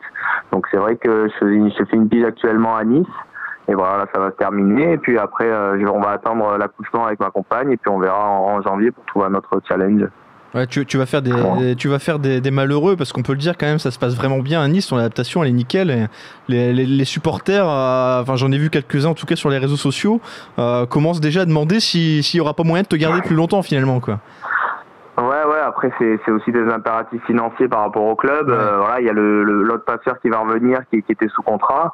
Donc euh, voilà, l'équipe de Nice vient de monter cette année euh, de deuxième division. Donc voilà, ils ont des impératifs. Puis ça avait été convenu comme ça quand on avait trouvé cette solution de, de remplacement. Donc bon, après, ne jamais dire jamais. On sait jamais ce qui va se passer dans le futur, mais, mais pour l'instant, on verra en, janvier ce qui va se profiler pour pour la suite. D'accord. Bon, écoute, pour, pour parler un petit peu quand même des résultats niçois avant que tu, euh, avant, avant que tu t'en ailles, il y a deux semaines, vous êtes allé gagner euh, à Tours. Alors, je voulais savoir. Non, on a gagné à la maison contre Tours. Ah, que vous avez gagné face à Tours, pardon. Je voulais savoir si tu avais vécu ce match comme une revanche, s'il y avait un petit peu de. Bah, voilà, si, tu l'avais abordé de manière revancharde, quoi. Non, ben on m'avait posé la question. Non, bon, c'est ce qui est, c'est normal dans les dans les journaux locaux euh, avant ce match, mais voilà, moi je l'abordais pas comme une revanche. Je pense que euh, c'est un peu c'est un peu le jeu aussi. euh, quand euh, quand une saison se passe mal, euh, on essaie de changer des choses. C'est ce que Tour a fait. Après, j'avais quand même pas forcément une revanche, mais à cœur de montrer que j'étais un, bon passeur et que j'avais les qualités. Et voilà, je pense qu'on l'a fait sur ce match-là. On a été très solidaires. Euh, je pense que Tours euh, sera pas loin d'être champion cette année parce qu'ils ont vraiment euh, une force athlétique et, euh, et une très belle équipe avec de très fortes individualités. Mais, euh, mais nous, on a réussi à, à les contrer en, en étant très collectifs et en jouant ensemble. Donc c'était une très bonne chose pour Nice. Et puis c'est très bien de prendre des points parce que, comme je l'ai dit, euh, voilà, l'objectif de Nice, c'est d'essayer de se maintenir le plus vite possible. Et bah, tous les points pris compteront en fin de saison. Mais tu, tu disais, je voulais montrer mes qualités. Je pense que c'est assez réussi. J'ai regardé un petit peu les commentaires après votre victoire du week-end dernier à Nantes. Là. Euh, alors écoute, tes, tes adversaires euh, disent qu'ils sont tombés sur un Johan Jomel de gala. Euh, J'ai vu que ton coach a dit clairement que l'arrivée de Jo- Johan Jomel a mis de l'ordre dans l'équipe. Et alors le, le petit, le petit bonus, c'est j'ai aussi vu ton papa qui a laissé son petit commentaire sur Facebook qui a mis un petit, qui a glissé un petit yo-yo maestro. Alors, alors je, voulais, je voulais savoir quel est le, le- lequel de ces trois commentaires qui te touchait le plus. Moi, je vais dire celui de mon père parce que ça fait toujours plaisir que, que, que son père écrive quelque chose ou, ou commente sur soi. Mais après, ça fait plaisir tous les commentaires parce que euh, bah, c'est toujours euh, c'est toujours plaisant d'avoir des commentaires positifs. Mais bon, après, euh, il faut essayer de, de faire le maximum sur tous les matchs. et puis, on va dire que, que la roue tourne assez facilement. Euh, voilà, c'est aussi le sport qui fait ça. Un jour, on est en haut et Ouais. puis le lendemain, on peut vite se retrouver en bas. Donc, il faut pas non plus, euh, faut continuer à travailler. Euh, 29 ans, euh, je vais dire que je suis au milieu de ma carrière. Euh, j'ai encore pas mal de trucs à travailler. Je peux encore progresser sur pas mal de secteurs. Donc, euh, voilà, essayer de, de continuer à être propre et, et continuer à travailler pour pouvoir avoir euh, bah, des opportunités encore plus belles, euh, même si je suis très très content d'être à Nice actuellement. C'est quand tu dis des opportunités en- encore plus belles, c'est quoi tes grands objectifs personnels pour les, pour les 2-3 ans qui viennent? Bah après on verra, mais c'est sûr qu'une expérience en tant que passeur numéro un étranger, ça peut être quelque chose de, de, de très sympa à vivre. Euh, voilà, on verra ce qui se profile sur les années futures, mais euh, mais pour l'instant, euh, c'est de donner le maximum sur. euh, il me reste un match normalement avec Nice euh, demain contre Ajaccio, et puis après euh, voir ce qui peut se profiler sur la fin de saison, et puis sur les autres saisons, on verra si- s'il y a des challenges intéressants à l'étranger ou même en France. Alors, alors, ce match justement de, de demain, il sera important. Bon, il sera important pour toi, évidemment sur le plan personnel, puisque tu disais, ça sera vraisemblablement ton dernier. Mais, mais il sera aussi important parce qu'au classement, c'est le huitième qui, qui reçoit le septième. Euh, Il y a eu une défaite en coupe euh, face à Poitiers il y a deux jours. Est-ce que, euh, on en parlait tout à l'heure, on disait que la, la confiance avait quelque chose de très important au volet. Euh, Est-ce que cette, euh, cette petite défaite, elle peut, parce qu'en plus c'était un match très accroché, enfin vraiment ça s'est joué encore une fois, rien du tout. On le dit, hein, tu le disais depuis tout à l'heure, mais c'est souvent le Est-ce que tu penses que, voilà, que la confiance reste là, que le groupe vit bien et que, vous, voilà, que vous allez recevoir Ajaccio en conquérant ou... Oui, parce que je je pense que le match de coupe, euh, ça avait été, ça avait été dit par l'entraîneur, c'était absolument pas une priorité. Euh, c'était un match euh, où il avait dit le, le plus important, c'est que personne se blesse. D'accord. Parce qu'en plus, on avait un, un de nos réceptionneurs attaquants, euh, notre réceptionneur même principal, qui, qui s'était blessé euh, un petit peu sur le match de Nantes. Donc c'était plus un match où il fallait euh, travailler, travailler nos systèmes. Il a aussi commencé à faire des changements pour bah, quand moi je vais partir, pour que l'autre passeur commence aussi à, à jouer. Donc ça a été un match très intéressant où on a vu des, des très bonnes phases de jeu contre une belle équipe de Poitiers. Je pense pas que la, la confiance ait été euh, entachée sur cette défaite. Euh, même au contraire, je pense qu'on a réussi dans le quatrième set à revenir alors qu'on était mené largement. Et ça peut être une bonne chose pour les pour les sets où on sera peut-être dominé euh, demain contre Ajax. Bah écoute, euh, Johan, euh, on, on vous souhaite, on vous suivra, enfin on, te suivra, on suivra l'équipe euh, Mhm. et surtout on te suivra toi personnellement à partir de, de ce début d'année euh, 2016 pour voir comment, enfin ton, pro- ton prochain point de chute. Ça sera intéressant à suivre en tout cas.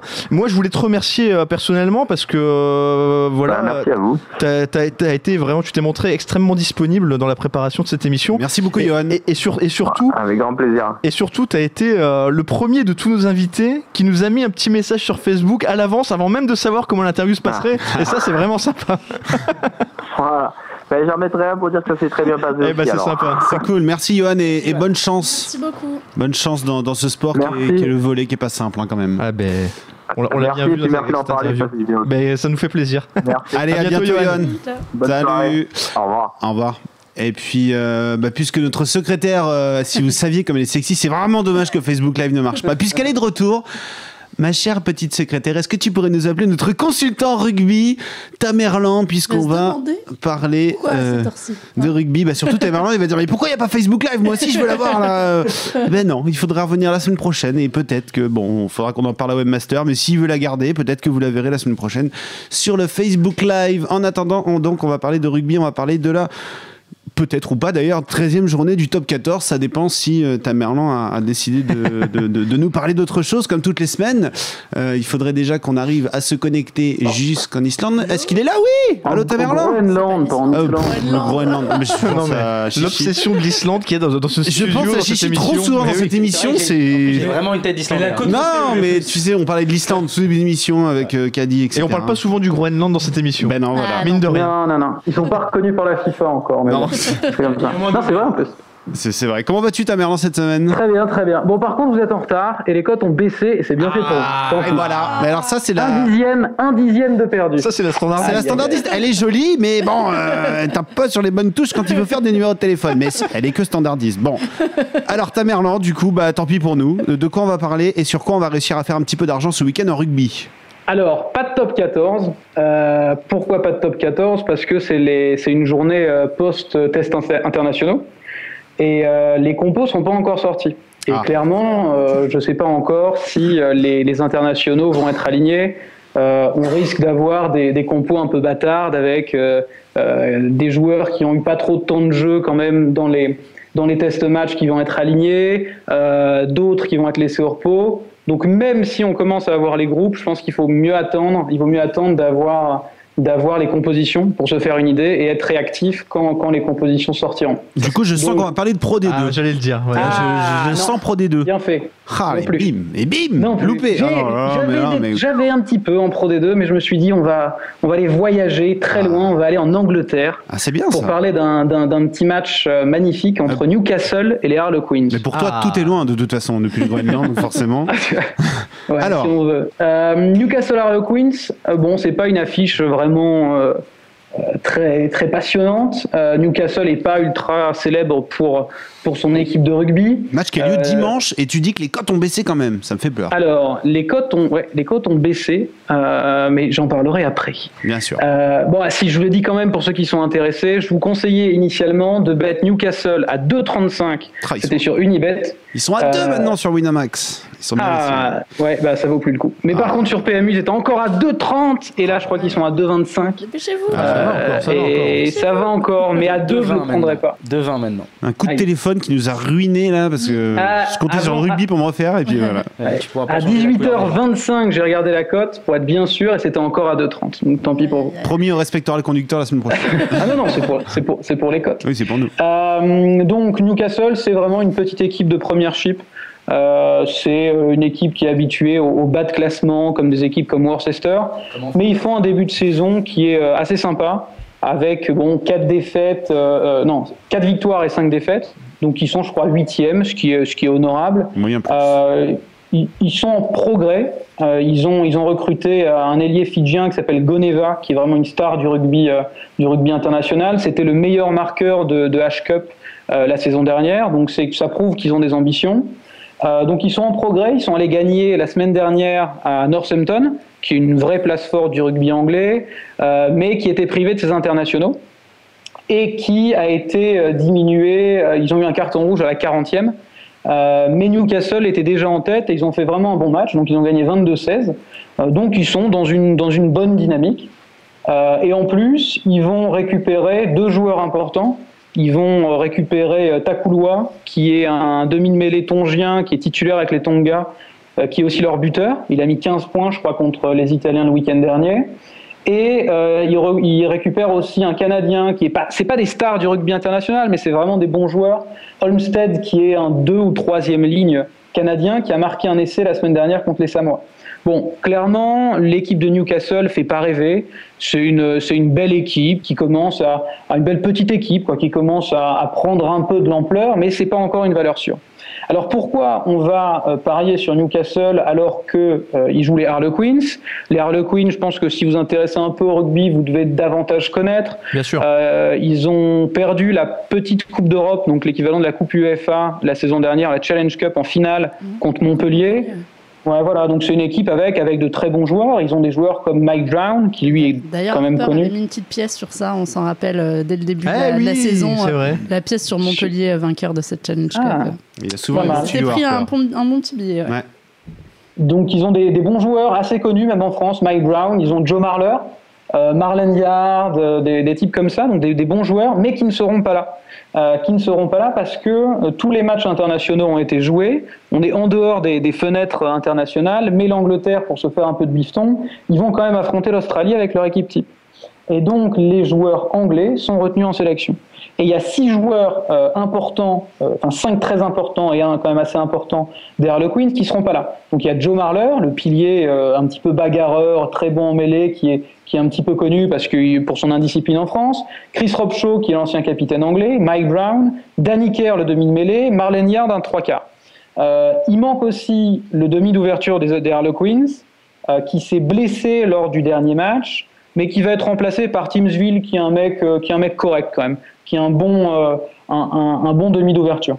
Euh, L'autre, euh, ce qui nous intéresse également, c'est que les Harlequins n'ont pas gagné un match à l'extérieur cette saison.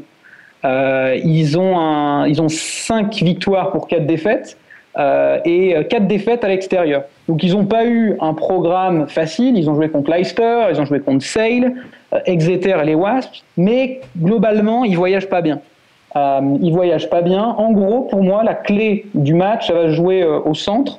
Euh, parce que les, les Harlequins, euh, normalement, leur centre, ça devrait être Alofa, Alofa, qui est un Ilien ancien de La Rochelle, qui est un bon joueur. Euh, et ils vont peut-être récupérer euh, Jamie Roberts, qui est le centre anglais. Il était passé par le Racing en France, je crois, euh, qui est assez connu, mais qui est un peu vieillissant. Il a perdu sa place euh, en titulaire au Pays de Galles. C'est aussi pour ça qu'il va jouer, parce qu'il n'a pas eu trop, trop de temps de jeu. Donc, en gros, si, les, si Newcastle arrive à, à gérer cette paire de centres, à mon avis, ils peuvent vraiment gagner. Euh, un peu de stats, ça nous rassure toujours. Euh, donc les Harlequins ne sont pas encore gagnés à l'extérieur cette saison, ce qui est assez important en rugby. Et Newcastle, même si c'est une petite équipe, euh, bah, quand ils reçoivent les Harlequins, ça marche pas mal. Les deux dernières saisons, ils ont gagné ces matchs-là, euh, 26-19 et 37-21. Donc des, belles victoires. Et clairement, moi je pense que ça va être un match serré. Euh, c'est un quasiment un 50-50. Je pense que moi Newcastle, avant le match, je les aurais mis à quelque chose comme 1,90, 1,91, 1,91, je pense. Euh, et clairement, c'est le meilleur moment pour Newcastle de recevoir les Harlequins. Donc moi, ce que je vous conseille, donc initialement c'était une ibet à 2,35, PMU 2,30 et là PMU 2,20, ça me semble, ça me semble encore value. Bon, ils peuvent clairement se prendre, euh, se prendre 30 points, mais pour moi, ça va vraiment être un match euh, où ils ont tout à fait la possibilité, euh, la possibilité de gagner vu, vu les dynamiques. Et j'ai Voilà. l'impression qu'à t'écouter quand même, euh, bah, du coup, clair- clairement, ça y est, t'as convaincu un mec de mettre une pièce sur Newcastle, même avec une cote à 2, et c'est ma question, Voilà. même à 2, ça suffit pas? Bah, à 2, clairement, à mon avis, c'est EV0. Quoi. C'est, tu, prends un, tu prends ce qui ressemble à un, à un flip à 2. Donc, bon, c'est, c'est sympa, mais clairement, il y avait une vraie value à 2,35. C'était au-dessus du point com. Le point com était à 2,30. Le point com a baissé à 2,25 au plus haut, je crois. C'est pour ça, à mon avis, il y a eu les changements de point com. Donc les, les bookies ont, ont suivi. Euh, mais hier soir, c'était 2,35, c'était ce qu'il y avait de plus haut. Euh, et maintenant, on est, ouais, on est à du 2,20. Et c'est 2,20, c'est encore prenable. 2, bon, on peut toujours le prendre, mais clairement, c'est pas, c'est pas le bet, euh, c'est pas le bet value par excellence. Bon, tu sais quoi, je vais combiner avec un autre match, parce que je suis sûr que tu nous as trouvé Voilà. quelque chose sur un autre match, alors je t'écoute, Tamerlan. Ah, alors un autre petit. Alors, si tu veux combiner avec quelque chose, alors par contre, je suppose c'est sur Winamax, et faut le dire, faut leur dire d'augmenter un petit peu hein, leur cote. Là, ils ont été un petit peu mous du genou. Euh, Il n'y a pas grand grand chose. Tu peux le combiner peut-être avec euh, un peu de Pro D2. Euh, dans ce cas-là, ce serait euh, soit la victoire euh, d'Aurillac contre Mont-de-Marsan. Euh, Aurillac est à 1,28 euh, au plus haut sur le point FR et il reste sur 32 victoires d'affilée à domicile. Évidemment, ils 32. sont à 1,15 maintenant qu'on en parle. Non, non, non. Ah ouais, sur Eh Winamax. ouais, sur. Winamax, Eh, oui. si tu fais, bon, voilà. Si tu vas chercher l'argent, ils sont à 1,28 sur, B- 1,28 sur Bwin. Mais j'aime bien ma crèmerie Et- déjà, tu sais. Donc, euh, Ouais, ouais, mais bon. Mais, mais il faut reconnaître que Winamax, autant on peut dire ils ont les meilleurs codes de manière générale, autant sur le rugby, je crois que c'est un sport où ils ont tendance à pas trop se fouler. ouais, c'est vrai. Au, au- au rugby, au rugby, c'est pas bon. Et en plus, ils proposent pas, par exemple, des marqueurs d'essai, etc. Donc, si vous vouliez gagner des sous avec Bowden Barrett la semaine dernière, vous pouviez pas sur Win. Clairement, sur les bookies, PMU a baissé en plus. Euh, c'est moins intéressant maintenant. En rugby, ils ont baissé leur handicap, c'est du 1,75 à 75. C'est moins intéressant. Maintenant, ce qu'il y a de mieux, c'est Bwin et de temps en temps BetStars. Mais BetStars, ils proposent ça euh, euh, la veille, quoi. Donc, euh, il, faut, il, faut, il faut être réactif. Euh, voilà. Voilà pour les petits conseils. Aurillac 1,28. Vous combinez ça, si vous, bon, vous combinez ça. 1,28, vous trouvez autre chose, et un petit 2,20, 2,30 Newcastle, ça se prend clairement. Voilà. J'ai. Attends, En attends, attends, Merlin, parce que je crois que Florence Ouais. a une intervention Moi, à faire J'avais une question à te poser cette semaine, Ah. parce que j'ai vu ça et ça m'a intrigué. Euh, est-ce que, euh, Qu'est-ce que tu penses du fait qu'il va y avoir des points de bonus dans le tournoi destination? Eh, c'est une bonne question. J'ai failli- J'y ai pensé aussi à ça, tu vois. Magnifique, c'était mon coup de gueule. Ah, et tu peux Oh venir avec là un coup là. de gueule maintenant. T'as t'as raison. Je devrais l'accueillir avec ça. voilà. ouais. Eh ben, on n'est pas épargné en rugby. Après le, le magnifique reportage de, de Stade 2 qui avait déjà fait les moteurs dans les vélos, et cette fois c'est les compléments d'un espoir raté d'un club du Sud. Euh, là, ça y est, on a le droit à des points de bonus dans le tournoi destination. Bon, c'est en Alors, test pour- hein, pour l'instant. Enfin, c'est Comment pas- C'est Ouais. un test, c'est ça. Enfin, ils Ouais, n'ont pas dit que ça ça va arriver gentiment, quoi. Mais bon, voilà. Alors, ouais, bah alors, normalement, c'est pour le, le prochain tournoi. Oui. Donc, l'idée, pour ceux qui connaissent pas trop le rugby, c'est que normalement, quand on perd de pas trop de points, donc là, c'est 7, on a un point de bonus défensif. Et quand on marque des essais, on a un point de bonus offensif. Donc là, c'est on marque 4 essais, un point de plus. On perd de moins de 7 points, euh, un point de plus. Et donc, on peut avoir deux points malgré deux points en plus malgré la défaite. Donc c'est ce qui se fait en général dans les championnats. Euh, donc il y a ça en championnat anglais, il y a ça en championnat français, et ça semble pas si mal pour une formule championnat. Sauf qu'ils se sont rendus compte que si on fait ça, on peut gagner tous les matchs et perdre le tournoi destination. Donc ils ont bricolé. Et si on gagne tous les matchs en tournoi destination, on a trois points en plus. Donc c'est vraiment le, vieux bricolage un peu pourri. Euh, et le problème, si c'était que ça, si c'était pas clair, etc., bon, c'est pas trop trop grave. Ce qui est relou, c'est que l'idée, ça a toujours été dans le tournoi destination, le grand chelem, c'est l'idée de gagner des matchs, de jouer. Là, on va avoir des équipes qui vont perdre de 5-6 points et qui vont balancer le ballon en touche pour avoir le bonus défensif. Et elles vont gérer comme ça. Alors que, franchement, moi, depuis que je suis gosse, j'aime bien le tournoi destination. Pour moi, il y a deux choses dans le tournoi destination. Il y a le grand chelem. Tu fais le grand chelem, tu as tout gagné, c'est la fête. Et il y a la cuillère de bois pour les nuls. Mais on va pas, l'espèce de lot de consolation, du petit bonus où on va gérer, ou à la 80e, si l'Écosse perd de 4 points contre l'Irlande, ils vont envoyer le ballon en touche. Moi, je trouve ça nul. Parce que l'idée du tournoi destination, euh, c'était vraiment de jouer la gagne. Donc, ce serait, non, non, je, je trouve ça vraiment con, moi. Donc, voilà. Je suis assez d'accord avec toi. C'est pour ça que je posais la question. Ah, super. Pas, pas content. T'as Merlan Est-ce qu'on Pas peut- content. Est-ce qu'on est-ce qu'on peut encore faire de l'argent ce week-end sur le rugby ou est-ce que tu nous as tout dit? Bien sûr, mais il faudra aller sur Janus Sport. Yeah Comme toutes les semaines, évidemment. Bah écoute, merci beaucoup Tamerlan Merci alors. beaucoup. Merci à vous. Pour Bonne cette émission. petite Merci. analyse et puis on se retrouve la semaine prochaine évidemment. Avec plaisir. Salut Tamerlan, bisous bisous. Bon, on va euh, Bisous, bisous. Oui, bisous, bisous. ça. Donc Tamerlan, je lui fais des bisous, c'est comme ça. Bisounours. Tu, tu- tu sens qu'il gagne de l'argent avec ta mère. Ah, grave, c'est le seul. C'est vrai que nous, on n'a jamais de bisous. nous. Tu remarqueras, j'arrive, je vous check et lui, c'est bisous bisous quoi. Bon bah voilà quoi. Euh, si on parlait d'un sport justement où on fait plein d'argent, ou presque, le basket. La NBA. On fait presque de l'argent. euh, Ça dépend. Euh, beaucoup quand même. hein. T'en fais pour les bookmakers, quoi. Grave. Winamax en fait beaucoup, je pense, grâce à nous surtout. Parlons de NBA, euh, donc on va parler de, de ce qui va se passer ce soir. Ce soir, on a six matchs au programme avec euh, pas mal de cailles et puis euh, une grosse affiche entre Cleveland et les Clippers. Voilà, ce sera à Cleveland, ce sera à 2h du matin. Euh, on se retrouvera, Chichi, hein, 2h du matin. On est les, les, Oui. les oiseaux de nuit avec Florence, parfois elle Ouais, traîne ça aussi. va, ça c'est un petit clin d'œil aux vieux comme moi, Jonas. Non, parce que je sais que vous êtes moins là. Jonas est là un petit peu. nous, hein. Jonas est là aussi, je crois. Ah C'était juste pour moi. quoi. dans ce Désolé. Bon, Ça. c'était pour toi. Mais du coup, tu vois, je le fais un un sans parler de toi. Bon, tu as voulu te mettre en avant tout seul. Tant pis. euh, donc, Clippers, euh, donc ouais, Cavaliers contre Clippers. Les Cavaliers sont favoris à 1,52 contre euh, 2,37 pour les Clippers.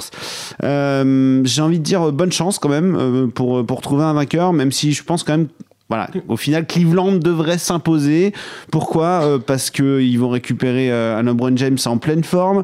Parce que du côté des Clippers, il risque de pas y avoir le coach sur le banc. Parce que le coach, il a un petit peu pété les plombs lors du dernier match. Donc euh, la NBA, il plaisante pas. Donc il y a moyen qu'il soit soit dans les tribunes, soit même pas là du tout, en fait. Donc voilà, ça risque d'être compliqué. Et puis, euh, puis voilà, je pense que Oui. ça pourrait ressembler à une finale NBA. Et euh, si Oui, je dis pas de bêtises, Cleveland vient de perdre contre Milwaukee. Oui, et les Clippers viennent de perdre contre Brooklyn. Ouais, je suis Voilà, si on veut mettre je- les choses à égalité. Mais je pense que clairement Cleveland euh, aime encore moins perdre que les Clippers et ils auront envie de rebondir là-dessus. Exactement, exactement. Mais alors c'est ça que je voulais vous dire, c'est euh, voilà bonne chance pour trouver ça parce que euh, Cleveland a, a- en plus a pris une petite piquette contre euh, Milwaukee, ils ont perdu de 17 points. Et d'un autre côté euh, les Clippers sont perdus contre Brooklyn qui est une des pires des, des trois pires équipes de l'NBA euh, qui a perdu contre Brooklyn 127 à 122 donc en plus ça, ça a pas mal scoré Euh, à l'extérieur je pense que quand même les, les Clippers vont pas être favoris contre Cleveland même s'ils se débrouillent plutôt bien euh, c'est pas là-dessus que moi j'ai été chercher parce que bon un 52 de 37 c'est cool allé sur mais- l'over. non, j'ai été euh, sur un Kyrie Irving à 26 points au plus, à 1,90. Euh, ça me paraît sexy. Il y a un duel contre Chris Paul. Je pense que Kyrie, il est au-dessus quand même. Et Kyrie, il tourne à 24 points, plus de 24 points par match en saison. Euh, il va être là dans les gros matchs. Ça, c'est un gros match dans sa saison. Et voilà, moi, je pense que Kyrie a, a plus de 1,90. J'étais là-dessus. Toi, tu irais sur, euh, sur l'over alors plutôt? Ouais, alors après, j'ai pas regardé spécialement les codes de l'over, mais euh, c'était. J'avais regardé rapi- rapidement, je m'étais dit à, l'over. c'était 200. euh, ah oui, non, je suis dans la mauvaise colonne, pardon. Ouais, c'est ça. L'over, 214, ouais, 215, quoi.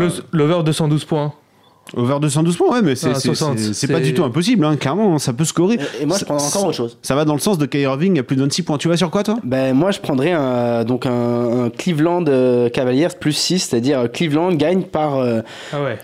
par, Par au moins 6 points d'écart ouais, par au moins 6 points d'écart. Et je mettrais non, du coup. Ah non à 1,54. Exactement, 1,54. Ce qui fait, je m'attends à un match serré. Tu gagnes si les Clippers, euh, les Clippers l'emportent. Et si euh, Cleveland. C'est une petite euh, victoire de Cleveland, petite ouais. victoire de Cleveland, tu, Ouais, tu c'est vrai. gagnes aussi. Elle est au-dessus de 1,52 en sec. euh, je trouve que c'est pas trop mal, quoi. Non, c'est pas horrible. Après, il y a toujours ces histoires de cagoule. Si ça se joue lancer franc à la fin, euh, c'est toujours un peu merdique, ces trucs. Ça, ça te nique des écarts et tout. C'est pour ça qu'on prend rarement ces, ces cotes-là. Mais, mais, mais, mais pourquoi pas? Moi, je, je dis oui. Et de toute façon, ouais, c'est un peu le seul match sur lequel on va vraiment pouvoir se régaler. Le reste, on regarde vite fait quand même. On a Charlotte contre Dallas. Charlotte qui va affronter une des pires équipes en face. Dallas, c'est vraiment pas beau à voir. 1-11 pour Charlotte. Bon, on oublie. On a euh, Brooklyn qui va recevoir euh, Milwaukee. Et ça, ça peut être pas mal. On parlait de ces deux équipes qui venaient de faire deux surprises. Là, elles se rencontrent à domicile. Brooklyn, c'est 2,65. Milwaukee, c'est 1,40. Donc euh, voilà, malgré la victoire de Brooklyn euh, à, à Los Angeles, euh, il reste quand même pas du tout favori face à, à Milwaukee. Bonne chance quand même. C'est un match serré. Alors juste pour info, ces derniers temps, tous les favoris ont perdu. Voilà, c'est vraiment, euh, ça fait plusieurs soirs de suite que c'est soirée cagoule si vous prenez les favoris. Donc euh, ben voilà, Une question de Oui. noob en Paris NBA. vas-y. Euh, Est-ce qu'on n'a pas intérêt à prendre quand même très souvent les, les mecs qui ont des grosses cotes et qui sont pas du tout favoris en NBA bah, ça devient quand même assez tendancieux. Il faut vraiment aller chercher des grosses cotes. Alors, tu vois, par exemple, si tu veux t'amuser, tu peux penser que. euh, Tu avais parlé notamment de Philadelphie et Ouais. tout ça, quoi. ouais, bah, Philadelphie, ça fait partie comme euh, Minnesota, même Mais- si Minnesota est très instable cette année. Oui. Philadelphie, et ça c'est pour te reprendre toi, euh, quand on parie dessus, faut vérifier avant que Joel Embiid joue. Exactement, c'est le Parce facteur. que l'autre jour, j'ai euh, failli le faire. À la dernière seconde, j'ai quand même pas. vérifié. Il Ouais. jouait pas. et je me suis Non, non, mais clairement, t'as raison, parce que de toute façon, il jouera pas de façon régulière toute la saison. Ouais, voilà, c'est À cause de ses blessures, on veut plus prendre de risques. Donc, euh, donc ouais, non. Alors, euh, Flo, ce que tu dis, oui, ça marche sur des matchs qui sont un peu serrés comme celui-ci, parce que tu vois, par exemple, il y a un Golden State contre Houston. Golden State est à 1-11, Houston est à 6-20. Ah ouais, On se dit, ah, je mettrais bien une petite pièce sur Houston qui a fait un braquage. Bon, Golden State est sur 12 victoires de suite. Et si au début ça marchait pas très bien, le temps que Kevin Durant s'acclimate, etc., que euh, euh, Clay Thompson retrouve l'arceau, etc., là, ça y est, tout le monde a retrouvé les, les automatismes. Là, ils sont sur 12 de suite. Bonne chance pour les arrêter. Par contre, euh, comme l'a dit sur le forum, euh, l'un des, des, des- des plus gros intervenants NBA maintenant, euh, qui s'appelle, je sais pas comment lire son pseudo, CRVena ou Cerevena. Ah oui, je, je sais pas comment prendre. Je crois que c'est le nom d'un club euh, serbe, non ça, Ah, d'accord. Ça ressemble à ça. Parce Ça qu'il ça. dessus, ouais. Ah, mais alors c'est peut-être. euh, bon. basket. Ouais, ouais, c'est ça. Me... Ouais, finalement, je, je pense que quelqu'un, Gabdi par exemple, Voilà. je, je- je sais pas, me dit c'est lui, bon, why not Il est, il est, il est in dans tout, il fait des, des, des, des, Bah, des il combos de s'intéresse fou. beaucoup à la NBA, donc c'est possiblement lui. Bon, il a une signature, par contre, faut la changer. hein. Le, le- le petit gif d'un mec qui met des paniers à 3 points, c'est un peu pourri. Mais euh, non, sinon, ils vont un over euh, sur euh, Golden State Houston. Alors, j'ai, j'ai été regardé parce que je me suis dit, il a raison, ça va arroser dans tous les sens. Euh, Golden State, euh, il y a pas très longtemps, a mis 149 points dans un match. Je sais pas si vous vous rendez Ah. compte. 149 points. Donc, quand vous prenez genre des overs à plus de 200, bah, déjà, c'est bon. hein. Il y a une équipe qui a mis 149 points. Bon, l'autre a forcément marqué un peu. Et là, j'ai regardé, par exemple, le cut pour ce soir, il est à, euh, que je dise pas de bêtises, 222. 226. 222. Ah ouais, 222 et euh, en fait ouais non mais voilà c'est n'importe quoi. Vous pouvez prendre jusqu'à plus de 237 points à 2,15. Bah why not? Tu vois why not prendre un gros over parce que sur ce match ça risque vraiment d'arroser. euh, Houston n'est pas du tout reconnu pour sa défense et euh, Golden State est extrêmement reconnu pour son attaque donc ça va arroser vraiment dans tous les sens. Je pense que c'était pas trop mal vu de la part de Cerevena euh, qui bah, lui aussi même s'il parie beaucoup on le voit sur le forum il poste tout il poste également ses résultats il se cagoule sur pas mal de choses on va le redire à chaque fois, mais méfiez-vous des mecs qui commencent à beaucoup scorer au début et puis finalement leur équipe elle mène largement et puis finalement on les voit pas du tout dans le quatrième quart-temps et puis ils restent bloqués à 19 points et puis voilà, et la barre des 20 points n'est jamais atteinte donc ça c'est c'est toujours Ouais, c'est à- à un plus- petit peu compliqué. À, à plus prendre dans les, dans les deux gros, dans les gros matchs où tu as deux grosses équipes qui s'affrontent où tu sais que le mec il, il sera pas remplaçant. Parce que ça va être serré. Ou alors, Voilà. la rigueur, là, elle est plutôt sur James Harden parce que. Ah oui, James Harden, mais ça va être très Lui, il est vraiment tout seul, alors que. Enfin, pas tout seul, mais comparé à la, à la profondeur de banc de Golden State, euh, C'est-à-dire que c'est vraiment le seul susceptible de vraiment mettre une tonne À- de points. Harden il a 1,05 pour plus 20, tu vois. Enfin, Bah après, non, faut chercher temps, à, à plus à 32 points au plus. Même- Euh, tu vois, donc déjà, c'est même pas comme Kyrie qui est à 26, lui, on le met à 32 points au plus et c'est cote à 2. Voilà. Donc c'est pas dégueu, dégueu, mais c'est pas dégueu pour les autres non plus. C'est-à-dire, euh, 32, c'est Kevin, énorme. Durant, ouais, mais pour lui, c'est presque standard. Et puis il a, il a le ticket shoot, et puis de toute façon, ça défend pas des masses. Et il shoot, c'est du run and gun en fait, euh, le, le jeu des deux équipes. C'est-à-dire, on run and gun, on, on court, on Tu tire, cours, tu on shoots, court, tu on cours, tire. Voilà. Donc euh, et on réfléchira après. Ah merde, peut-être que je défends comme ça. Bon, bref. On a Kevin Durant à plus de 30 points qui a 1,90. Steph Curry à plus de 30 points qui a 2. Et euh, Clay Thompson a plus de 25 points qui a 2 aussi. Je en gros, ces trois-là, pas les prendre en fait, comme on a dit. Ils peuvent se reposer si jamais ils scorent trop vite. C'est pas faux. Ils peuvent se reposer. Après, euh, Steph Curry, il atteint 30 points quand même très très très très très très très rapidement dans tous ses matchs. Euh, Enfin, il lui suffit d'un carton par exemple. 10 shoots. Ouais, non mais voilà, c'est ça, 10 shoots, c'est ça qui est assez hallucinant. Donc bon, pourquoi pas, mais en effet, j- à choisir peut-être plus James Harden, bon 32 points, ça commence à faire vraiment beaucoup. Ouais, c'est assez élevé. hein. Mais, euh, mais, mais pourquoi pas, hein, c'est pas du tout impossible, il l'a fait plein de fois dans la saison. On a cette nuit Carl, euh, Carl Anthony Towns qui en a mis 49, je crois, 47 ou 49. Bon, l'équipe a perdu, Minnesota, mais euh, record en carrière, il y a quand même des, des gros scores. hein. Moi, je l'avais dit, je le dis toutes les semaines, mais c'est vraiment une saison où ça score énormément. Donc, c'est vrai que sur les overs, il y a pas mal de choses à faire. On a un autre match qui pourrait être euh, plus- tu vois, potentiellement sympa et aller dans, ce que, dans le sens de ce que disait Florence tout à l'heure. C'est Memphis contre Orlando. Memphis est à 2 à domicile. Orlando est à 1,70. Et là, pour le coup, moi, je vais clairement vous dire de prendre Memphis parce que Orlando, c'est bon, c'est comme Memphis. Ceci dit, c'est en dents mais Memphis a une tendance à aller un peu mieux. Voilà, com- comparé à ce qu'il pouvait faire en début de saison. Là, le 2, je le trouve un peu cadeau. Je sais pas, c'est étonnant. Je sais pas s'il man- il manque pas un Marc Gasol ou quelque chose comme ça, mais s'il manque Non, personne. il joue, hein, il me semble. hein, parce c'est ça qui est étonnant, cas, il est dans les, dans les scoreurs. Quoi. Il- Ouais, ah oui, bah alors donc s'il est dans les scores, c'est qu'il va, probablement être sur la feuille de match. Donc c'est vrai que c'est ça qui est un petit peu tenant. Moi, je vais quand même prendre ça, euh, voilà, le 2, dans l'optique de ce que disait Florence. Est-ce qu'il faudrait pas plutôt prendre les grosses cotes? Ça me paraît plus sympa que de prendre les Clippers à 2,35, tu vois, contre euh, les Cavaliers. Voilà, encore une fois, faut, faut, faut fouiner, faut les chercher. Euh, on a un Utah contre Miami. Utah est large favori, mais c'est vrai que Miami, euh, par exemple, euh, m'a cagoulé cette nuit. Donc ils sont capables de faire des, des petits exploits. Là, ils sont en back-to-back. Je les vois mal gagner contre, contre Utah. Bon, et t'as un 17, ça vaut pas le coup. De toute Non. façon, on touche pas quoi. Non, non, non. Et puis même l'over va pas être très. Enfin, pour le coup, il faudrait peut-être plus prendre under ici. Je j'ai pas trop regardé. Ah oui, c'est quand même vraiment faible. On voit euh, des, des moins de 196 points à 1,41.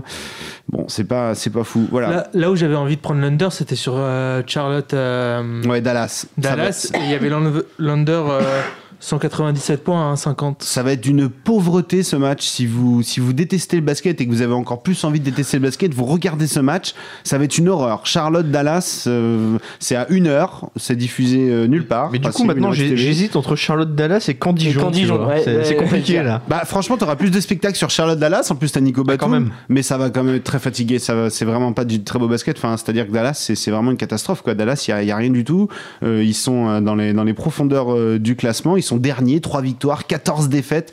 C'est euh, bah, la pire équipe de l'NBA. C'est-à-dire que même Philadelphie a 4 victoires. Donc euh, voilà, c'est, vraiment vraiment pas beau à voir.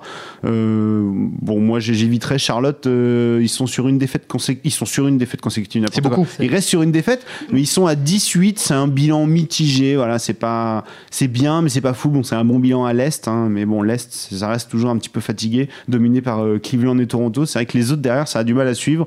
Chicago hier a fait un petit peu de Enfin, c'est un peu. C'est toujours en dents de scie. Hein. Je vous ai vendu le truc comme Ouais, on va faire de l'argent. pas vraiment de l'argent, on gamble. Voilà, tu vois, c'est un, on est un peu en avance sur la. Là, c'est la, la rubrique de Florence après Gumble Time. Moi, le NBA Gumble Time. C'est un petit peu ça aussi. Donc voilà, allez peut-être plus chercher autre chose que des victoires ou des défaites. J'ai montré ma grille tout à l'heure à, à Jonas. Je n'ai pas honte. Il y avait euh, quoi 5 rouges sur 8, je crois, un truc comme ça. Donc euh, c'est compliqué de choisir un match sec. Et pour le coup, tu vois, j'ai c'est ce que j'ai montré à Jonas. J'ai pris que des 1 10, 1 20, 1 30. J'ai sauté sur tout. Donc euh, ouais, parfois flou en effet, faut prendre euh, la grosse cote. Euh, mais ouais, le, le truc, c'est comme en rugby, c'est comme en foot, comme le dit Chichi. Les compos, c'est très important, comme on l'a dit tout à l'heure. Euh, Marc Gasol, il joue par exemple pour Memphis, donc euh, why not? Quand Joel Embiid euh, Alors, ne joue pas pour, Memphis, Philadelphie, il faut on a, pas. On a les infos pour la cote, euh, c'est merci Kiki, euh, donc euh, Merci Kiki. un de, tipeur de confiance qui nous dit que Mike Conley est out pendant 6 semaines et il est remplacé par Andrew Harrison, d'où le fait que Memphis soit un peu plus haut. Merci Kiki. Vous n'avez Voilà. pas cette info, donc forcément, c'est vrai que ça change un petit peu Ouais, tout. mais globalement, un Ah, ils flip sont, un ils peu sont entre les deux les, équipes. quoi. les, les types sur les Winas sur, le, sur les cotes. hein. Ouais, d'ailleurs, merci Kiki euh, qui a failli nous rentrer quelque chose de, de assez sympa. Je suis en train de le rechercher sur le forum. C'était à Brooklyn à 8. Brooklyn Ouais, 875. 8,75. Contre les- Sauf qu'il l'a pris hors prolongation. euh, Ah. Et du coup, ça s'est joué en prolong. Aïe, aïe, Donc il a aïe. là-dessus. C'est vraiment dommage, mais euh, ouais. C'était bien vu. C'était bien vu, la grosse cote gamble. Ça ressemble un petit peu à, du, à Houston qui a 6 ce soir, mais je pense que ça me paraît. En plus, moins il, il a été gourmand parce que au Ouais. basket, c'est pas comme au hockey. Au hockey, il te propose le temps euh, hors prolongation, justement, alors qu'au basket, à la base, on, te pro- on propose le score euh, final. Ouais. Et lui, il est allé chercher Mais- le Oui, score. c'est vrai qu'il a été le chercher. Il a été. euh, C'est là où tu vois qu'il faut pas être trop gourmand. La finale de l'Euro, moi j'avais joué le Portugal vainqueur et j'avais joué le Portugal vainqueur au tir au but. Et évidemment, ils ont gagné en prolongation et ça m'a niqué les deux. Mais voilà. C'est magnifique. Sauté. Pourquoi tu reparles de ce match Mais non, mais Quoi excusez-moi, c'est On avait dit qu'on en parlait plus, c'est vrai. Ça fait mal. Il t'a- il t'est parlé où Merci Kiki Parce que je- Sur le forum là, sur, Ah, d'accord. sur, le- sur le thread du forum. On Ah, on- sur on a le un de- forum, euh, Non, non, mais parce que je suis dans le thread de la Oui, oui, NBA, oui, il parle oui, pas dans la NBA. Donc euh, en fait, il parle dans le thread de De l'émission. de l'émission, pardon. Voilà, bon, merci quand même Il nous Kiki. écoute, ça veut dire. Mais oui, il nous écoute comme Ils d'habitude. nous écoutent toujours. Bon bah voilà, je suis sûr qu'il doit bien se marrer. Il dit Eh, écoutez les gars, c'est la rubrique NBA, on va on s'en mettre plein les poches. Ce con là, il dit qu'il faut miser sur. Eh oh, merci Kiki, j'ai gagné des fois. hein. Donc euh, calmez-vous un petit peu chez Winamax. Voilà. 2014. C'est tout pour la NBA. Allez, il est temps de se cultiver un petit peu avec euh, Florence. Culture sport C'est la rubrique des faux intellos. J'adore ce C'est jingle. toujours ce truc. Et cette semaine, on va parler donc de deux docus à propos du métier d'entraîneur. C'est coach et sur le banc. Carrément deux docus, quoi. On n'a pas le temps. quoi. Ouais, bah oui, bah après, euh, c'est une thématique, quoi. On Bien va sûr, pas regarder toutes ça. les semaines euh, les- les- des choses différentes. Alors, le premier, pour faire un rapide point sur ces documentaires. Le premier, c'est un film documentaire de Manuel Herrero, un reportage de Canal Plus Sport qui est sorti en février 2016, donc qui s'appelle Coach, où on part à la rencontre de différents coachs emblématiques du sport mondial, donc pas que français.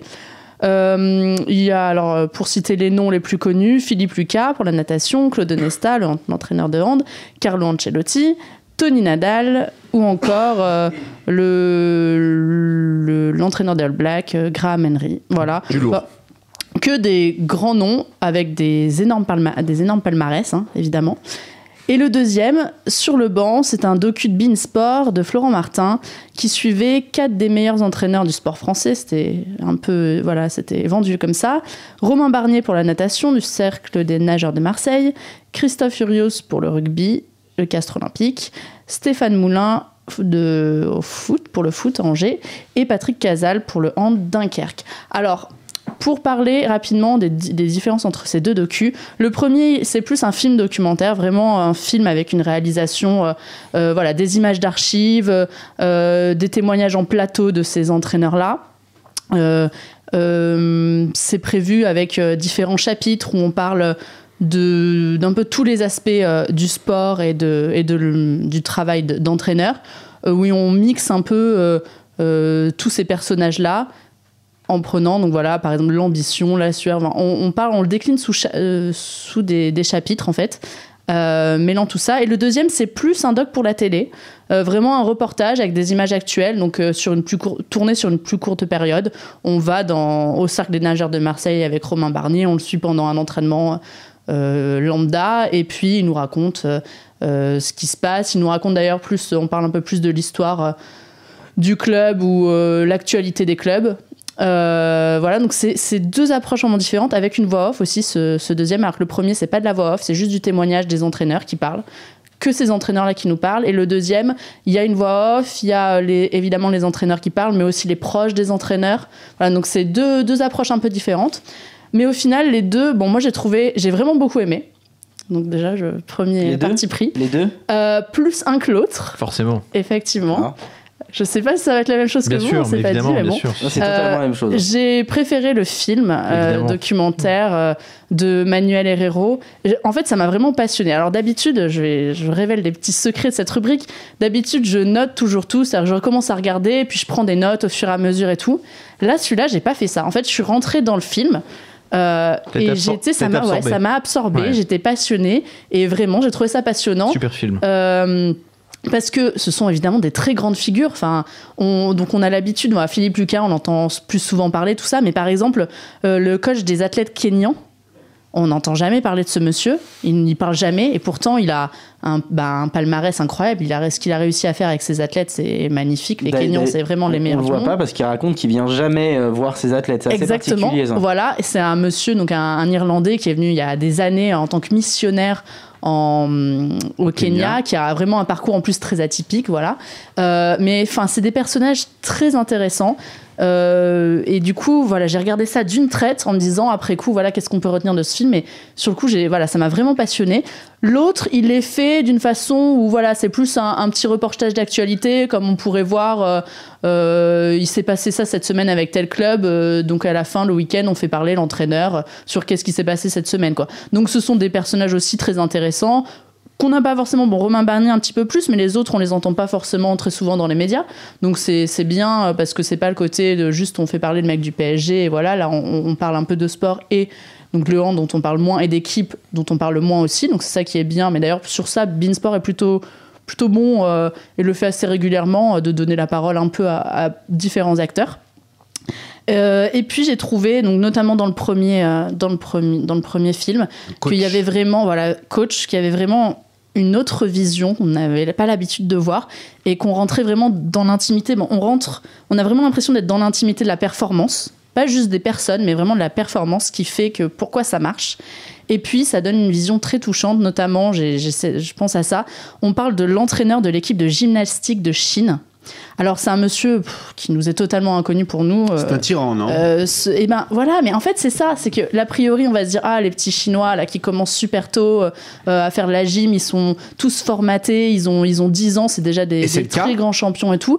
Et là on a l'aspect beaucoup plus touchant où il nous parle de ces de ces gymnastes euh, d'une autre manière ou alors évidemment on- il nous dit voilà c'est nous on a un entraînement plus militaire, on a mais Oh, moi, je trouve que ça donne une vision plus, plutôt réaliste de ce que c'est. C'est-à-dire qu'il dit pas non plus que ah, je les adore, c'est mes enfants et tout.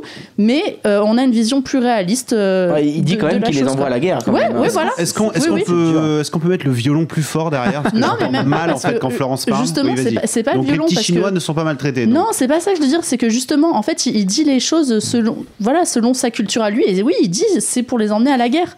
Donc effectivement, il, il dit des choses comme ça. Mais c'est, moi, je trouve que ça donne une vision plutôt réaliste, sans en faire trop. De, Mais à de sa, ce- à de sa ce que décharge. Philippe Lucas a un côté tortionnaire aussi. Euh, S'entraîner sous Philippe Lucas, c'est pas évident. Et ben justement, moi je trouve que Philippe Lucas dans ce film, il a l'air plus Oui. méchant que l'en- Oui. entre guillemets Oui. que l'entraîneur chinois quoi. Ouais. Alors, moi, je trouve. Alors, pareil, j'ai- préféré vraiment le, le premier film au, au deuxième. Coach Le- plutôt que sur Voilà, le banc. normal, Plutôt c'est que normal. sur le banc. En fait, le deuxième, je trouve que ce serait mieux de la ça aurait été mieux de découper le film en espèce de chronique sur un coach. Exactement, ouais, voilà, c'est un peu ça. Mais d'ailleurs, 10 c'est ça, minutes sur un hein. coach parce qu'au final, c'est trop long. Voilà, t'as l'impression que les trucs s'enchaînent, il n'y a pas vraiment de fil conducteur.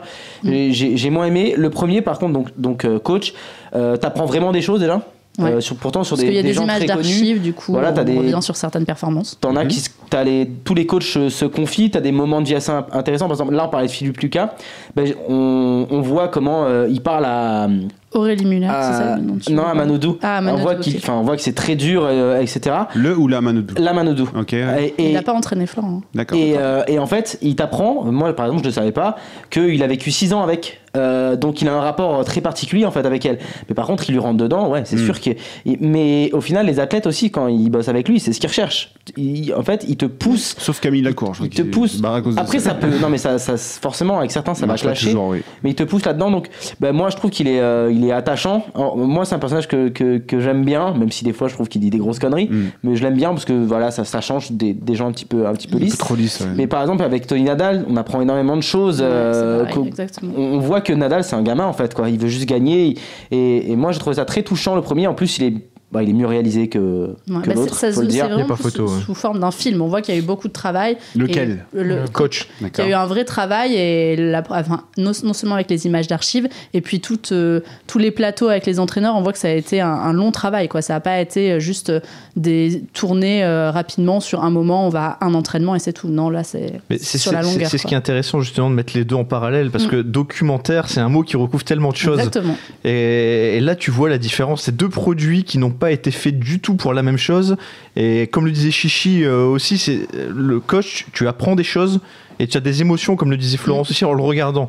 L'autre c'est un produit de télévision. D'actualité, Euh, voilà, un, un voilà. reportage euh, d'actualité. un, un euh, reportage tu vois, à la fin et, d'un et- justement ça me fait penser à un reportage sur TF1 c'est à dire que c'est un produit qui remplit une grille télé. Tu tombes dessus tu peux, re- tu peux regarder, ça va, tu vas pas passer un moment désagréable, mais tu vas pas avoir l'idée de bloquer un créneau horaire pour aller le regarder à cette heure-là.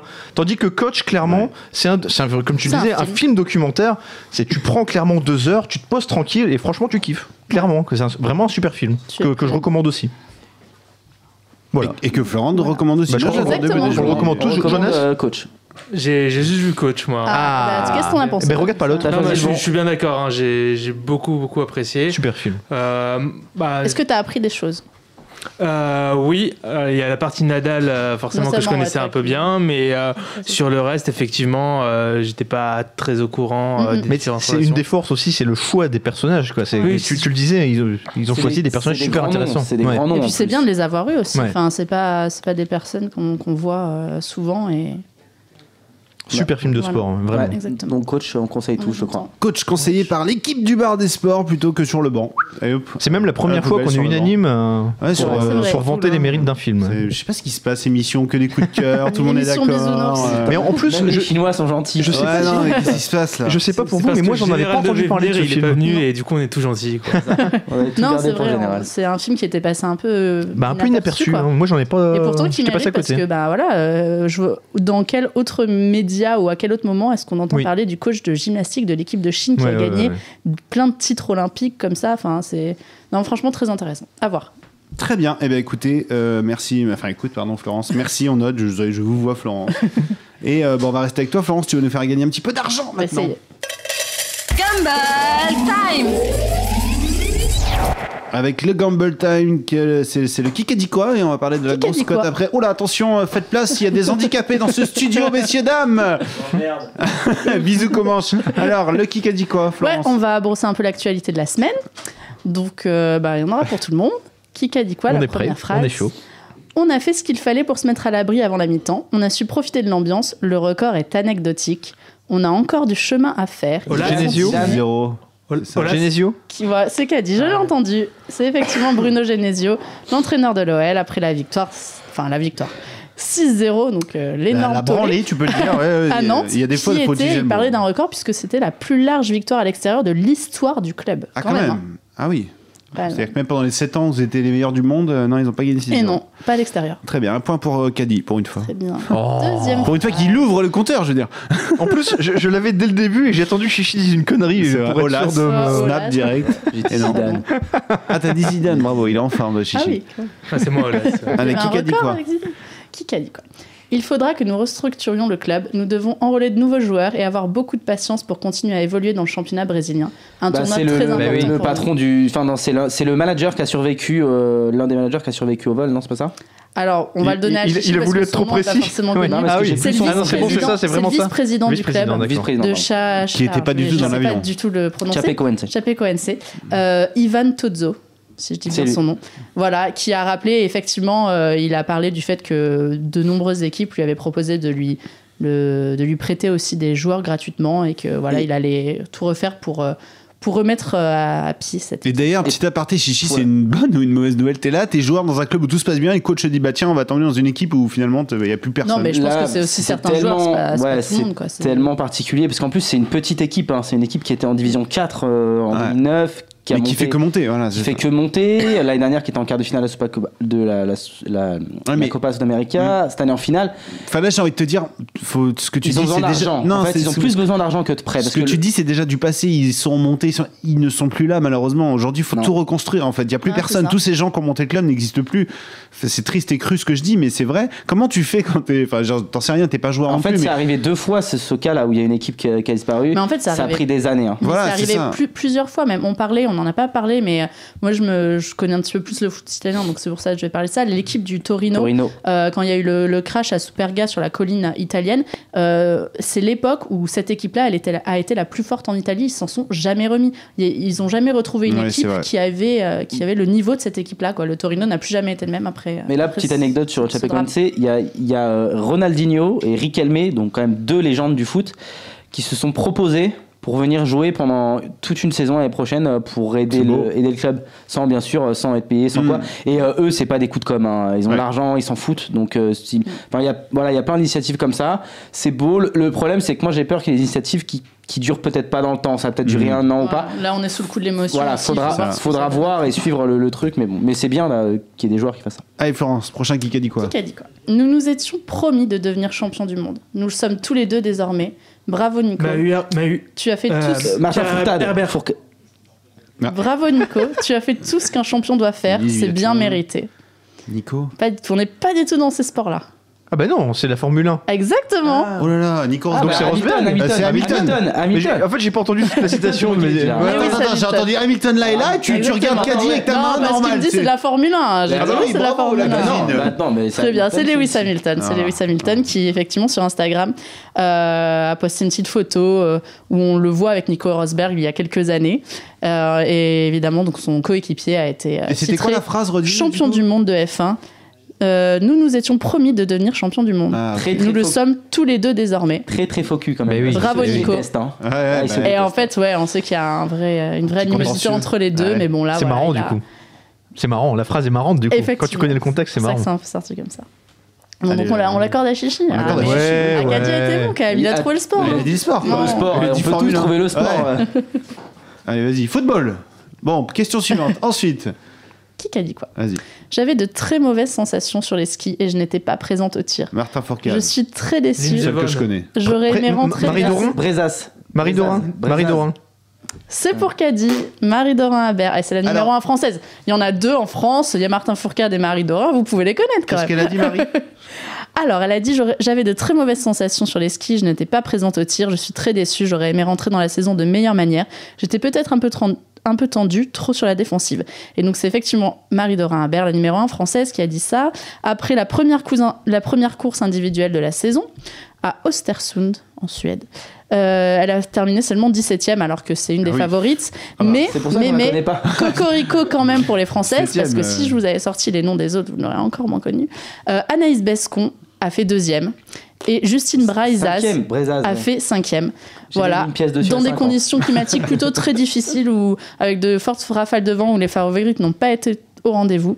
Euh, c'est pour ça que Marie Dorin était un peu déçue, mais c'est quand même la numéro 1 française, donc, Donc on ça va veut, en entendre parler. ça veut dire que c'est une random qui a gagné cette course et qui devait être à une cote à 50 ou un truc comme ça. Non, quand mais même pas, parce que celle hein. qui a gagné était, euh, celle qui a gagné celle qui a gagné une cote était- à avait une cote correcte. Ah, donc elle était Mais euh, c'est vrai que les, celles qui ont le mieux marché, qui étaient dans les, les le haut du classement à la fin de la saison dernière, elles ont un petit peu eu plus de mal cette fois-ci. Mais bon, les le conditions climatiques étaient vraiment très, très mauvaises. Même euh, quand les conditions climatiques parfois sont très bonnes, c'est pas rare en biathlon de voir un gars côté à 50. C'est arrivé l'an dernier, Ouais. un gars côté à comme le 50. il cyclisme. est Mais Anaïs. Bescon ça, devait être euh, ouais. énormément aussi. Anaïs Bescon qui a fini deuxième, elle n'était pas du tout attendue. D'accord. Allez. Prochaine phrase. Et ça va être très rapide. Alors, Oula. messieurs, il va falloir, euh, va falloir vous dépêcher. Euh, Zlatan, vas-y. Je sais pas, ça va être un truc, je sens que ça va être. euh, Débuter avec le Real Madrid et marquer un Zidane. un. Enzo Zidane, Enzo Zidane, Enzo Zidane. Et je crois que c'est Steven qui l'a dit Ça a avant. été hein. Snap Zidane ici. Ouais, Alors, mais Zidane. il a dit Enzo Zidane Enzo. Zidane. Eh, non, non. Enzo Zidane. Steven a dit Zidane, j'ai dit Enzo et Chichi est arrivé derrière comme un Oh cheveu sur là la là, soupe. Honnêtement, j'ai J'avais dit qu'il fallait être rapide. hein. Je sais pas, je son donné à. J'ai dit juste Zidane. Si, je sais que c'est Enzo, mais j'ai juste dit Zidane, c'est vrai. Je vais, je vais finir la phrase. Débuter avec le Real Madrid et marquer un but est un rêve. Je suis très content que cela se soit produit au Bernabeu avec une victoire au bout. Il fallait, il fallait attendre mon heure et elle est arrivée. Merci, Bravo. papa. Ah, c'est Merci, papa. grave, merci papa, il peut Voilà, le ça, fils non aîné de Zidane qui a fait sa première apparition et son premier but avec l'équipe A. Est-ce que quelqu'un peut appeler Jonas pour qu'il vienne jouer avec nous On l'a perdu.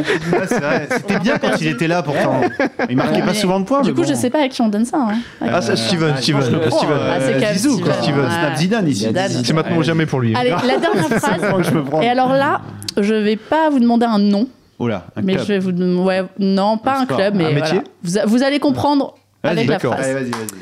Basta, il faut une fois encore, une fois de trop, s'indigner Nantes? Parce qu'un footballeur a été pris pour cible dans l'exercice de son métier. Ils font donc, une fois encore, une dernière fois, dénoncer la lâcheté de ceux qui n'ont que la violence pour seul moyen d'expression, alors même que le football Toulouse. devrait leur permettre de dépasser la haine ordinaire dont se parle nos sociétés dites modernes. Un coup de gueule. Ah, tu, commences par Basta et tu finis par euh, nos sociétés postmodernes. C'est c'est magnifique. quoi. Alors, donc, faut On trouver parle d'une quoi là ben, d'une Une- entité. Une entité. Une entité. Un Les armes Le organisme. FFT C'est Le pas la fédération, mais non. Une entité. On parle de foot, puisque Oui, bien on sûr. parle de, euh, du jet de projectile sur le gardien de Bastia, Jean-Luc Leca- Jean-Louis Leca, euh, pendant le match à Nice. La LFP. Le Donc, club, qui se gère ça La LFP. Pas la le, pré- LFP. le président de Bastia La police. Non. Ah, le, pro- le procureur de la République. Il y a une enquête qui a été ouverte ou j'en sais rien, non Non, Aucune non. idée. Bah, c'est un communiqué de l'UNFP, voilà, l'Union nationale des footballeurs pro. Ah. qui en fait euh, j'ai j'ai choisi cette phrase parce qu'au final ils, ils ont souvent fait ce genre de choses c'est-à-dire réagir après euh, des incidents euh, comme ça enfin qui se passent que ce soit euh, pour des débordements dans les tribunes ou pour des débordements euh, sur le terrain et au final ben ça, la- ça reste bien lettre morte tout- toutes ces, tous ces communiqués ça fait ça fait brasser un peu du vent et ils ont l'air très énervés Ça marche bien, regarde, on en parle. Pas content. Voilà. C'est Ça, c'est pas très efficace, mais, mais on en a. Très bien, euh, c'est c'est tout pour C'était cette tout. semaine. Merci beaucoup, Florence. On va continuer à se faire euh, un petit peu d'argent avec euh, les gros scotch. Chacun a préparé de quoi faire vibrer dans les chaumières et remplir des portefeuilles. Par qui je commence? Par Caddy, qui a l'air d'être fier de sa trouvaille. aïe. non, je suis pas fier parce que j'en avais pas. Je comptais sur l'émission pour en récupérer. aïe, aïe, aïe, Alors j'ai hésité. Je me suis dit qu'est-ce que je fais? Est-ce que je copie Tamerlan ou est-ce que je copie Chichi? Et donc je vais prendre. Vu que c'est moi le premier qui C'est parle, les deux aussi. je vais tranquillement prendre le but de Sergio Ramos euh, Allez, à huit. face à Barcelone à 8 Ah, il Je est beau, je l'aurais pas mis dans ma grosse. Bon bah c'est bien alors. Il est très beau. Moi, je l'aurais mis par contre. Alors justement, Jonas, qu'est-ce que t'as mis toi du coup cette semaine? Eh ben, tu vas demander à Chichi d'abord. Ok. Allez, Chichi, vas-y, dis-nous tout. Euh, bah, moi, on va, on va aller en Espagne. Il y a euh, le huitième qui joue, euh, qui reçoit le septième, c'est Bilbao. Donc l'Athletic Bilbao qui reçoit Eibar. Ouais. Et là, je vais prendre la, la grosse cote Gamble. Je vais prendre Eibar à 4,75. Eh ben, euh, ça pose à l'extérieur. à Bilbao, voilà exactement. Euh, bah, tout simplement parce qu'en ce moment, Eibar, ils sont en forme, sauf forcément ces petits points négatifs à l'extérieur, c'est compliqué. Mais là, ils ont fait deux très, deux très belles prestations et Bilbao, c'est un peu l'inverse. Là, Euh, ils, sont dans le, ils sont dans le rouge et ils n'auront pas leur meilleur attaquant Adoris qui a pris un rouge et donc il sera absent. Donc euh, voilà, on gamble à 4,75. quoi. 4,75, c'est pas mal, c'est moins bien que, que Caddy. Est-ce que tu as mieux que Enfin, Caddy et sa cote à 8 Du coup, Caddy, c'est un peu mon bel aussi. quoi. à, à ma décharge, je Ah, voulais mais- prendre la Ligue 2. Il n'y a pas encore les matchs, il n'y a pas encore les cotes. Et je voulais regarder en volet aussi, parce que je me suis dit, tiens, on a un invité volet, je vais aller voir le volet français. Il n'y a pas le volet français, il y a le volet italien, il y a le volet. euh, Polonais et russe. Voilà, polonais et russe, et t'as pas le volet français. C'est Mais vrai, what the c'est fuck. Pour ma part, ce sera une cote à 6. C'est pas mal. Ah, C'est mal, entre les deux, six. vas-y, ça va. Et on va parler de biathlon. Parce que voilà, Ah. je suis mo- quand je suis mono, ouais, je suis monomaniaque je suis un peu moi. biathlon Je suis un peu oui, monomaniaque. Très bonne idée. Et du coup, ben, femmes, ça part exactement du sprint 7,5 km d'Ostersund. Et, et je suis un peu chauvine et je crois que Marie Dorin va, va se rattraper de son C'est pas mauvais impossible. début. Et du coup, elle est cotée à 6. Ouais, et en fait, je pense aussi qu'elle sera. Ça va être une des cotes les plus élevées pour elle de la saison. Parce que c'est souvent comme ça, en fait, quand les favorites se plantent un peu à la, à la première course, elles sont après un petit peu surcotées, mais elles reviennent très vite dans le rang quand même. après, Et du ouais. coup, ben, les codes vont être. no- normalement, les codes vont être beaucoup plus basses pour elle pour le reste de la saison. Donc là, s'il y a un moment pour, euh, pour l'avoir à 6, c'est maintenant. Et il me semble aussi que les cotes sont un peu plus élevées quand on est sur un sprint parce que forcément il y a Oui, une part un d'aléatoire. Voilà. On sait que Marie Dorin, c'est une des plus rapides euh, du circuit sur, sur les skis. Sur les et là, ça aura un peu moins d'influence forcément. Ça va beaucoup se jouer au tir comme toujours au sprint. Il va Voilà. quand même falloir faire mieux que 17ème. Hein, Mais oui. que Ah, mais ça, euh, ça. Ouais, ça, c'est. La bon, cote doit être basse par contre, mieux que 17ème. Alors, est-ce que tu nous as trouvé quelque chose, c'est bon. Euh, non, parce que en- Dans l'urgence. Je, je savais que Chichi prend jamais ses tips en grosse côte, euh, donc je me suis dit bon, c'est bon, Non, je, c'est je juste que je prends jamais les, les tips sur le Real. C'est juste D'accord. là. Bon, et du coup, j'ai trouvé un truc. Alors, je, je pense que ça vaut plutôt du N2, mais je vais prendre la victoire de Lorient face à Angers. Euh, Il y a vraiment du mieux à Lorient. On, on l'a vu euh, Oui. ce week-end euh, face à Metz. euh, ils ont scoré 3 buts. Ils ont gagné 2-1 euh, face à Rennes. Euh, Angers, par contre, c'est pas glorieux, donc euh, pourquoi pas. 4-10 alors pour Lorient qui 4-10, s'impose ouais. à Angers. Ouais, écoute, c'est pas mal. Et puis moi, Steven je vais- je- je- j'ai fait un petit combiné, un petit mix de tout avec la NBA de, de ce soir. J'ai pris que 3 matchs sur les 6 au programme et euh, j'ai pris un conseil qui nous a été donné par euh, CR Vena sur Est-ce le, que le Steven sait qu'on n'a pas le droit au combiné dans, dans ce jeu? Et... Ah ouais, c'est vrai?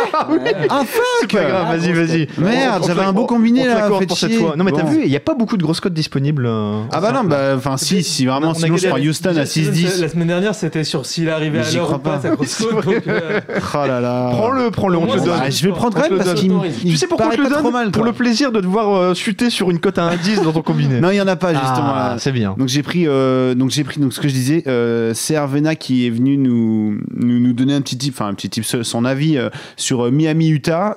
Il a dit Miami Utah, je trouve le value Utah gagne 190 pour 1,87 pas mal. Bah c'est ce que j'ai pris, notamment. Donc il y a ça. J'ai pris Brooklyn La, la cote est à combien? 1,90. 1,90, ok. pour Utah qui Utah Miami moins de 187 points. J'ai pris Brooklyn qui s'impose à Milwaukee, ça c'est euh, la fameuse grosse cote de 70 et j'ai rajouté un Blake Griffin qui marque euh, plus de 25 points à 1,90 dans le match contre euh, les Cleveland Cavaliers et ça me faisait un total de 9,75. Bah voilà, Ah oui. J'étais content de ma petite Ah ouais. cote là qui, qui me paraît pas si gamble que ça à part Brooklyn contre Milwaukee 60. peut-être mais oui bon bah excusez-moi je, ah, je vais quand même miser pour de vrai pour le coup pour me punir mais C'est ça le plus euh, important. 9,75 c'est pas mal. Bon, bah très bien. Merci à tous pour avoir écouté cette émission de 3h30, euh, 3h35 aujourd'hui. Ça sera plus court la semaine prochaine. Désolé, euh, on a eu des, des petits problèmes dans tous les sens, mais euh, enfin non, remarque ça a été. euh, On a eu une longue interview avec euh, Johan Jomel que vous pouvez retrouver en podcast avec euh, Caddy. Merci beaucoup, Caddy, pour cette petite interview. Merci à tous pour cette émission. Merci, Merci à à toi, toi, Steven. Et... Jonas, Florence. et on se retrouve dans deux semaines, du coup, toi, Steven, c'est ça, hein, on peut le dire. Euh, ah, euh, ah oui, oui, oui, ah oui. Et Avec Florence aussi. aussi, on oui. sera absent la semaine prochaine. On mais sera pas là. la- on- serez Il y aura une émission en petit comité. On sera, on à la plage avec Florence. Excusez-nous, mais voilà, on va profiter de la plage au mois de À décembre. Deauville, à Deauville en À décembre. Deauville, oui, bon, Nous, on va recruter cette semaine. drôle. On va recruter. Voilà. bon, bah, amusez-vous bien. Du coup, je vous dis à dans deux semaines. Pour euh, les autres, à la semaine prochaine. Bisous. Ça marche. Bonne semaine, bon week-end. Bye. Ciao. Ciao, ciao. Winamax, les meilleures cotes, vous a présenté le bar des sports. Maintenant, vous savez sur quoi parier.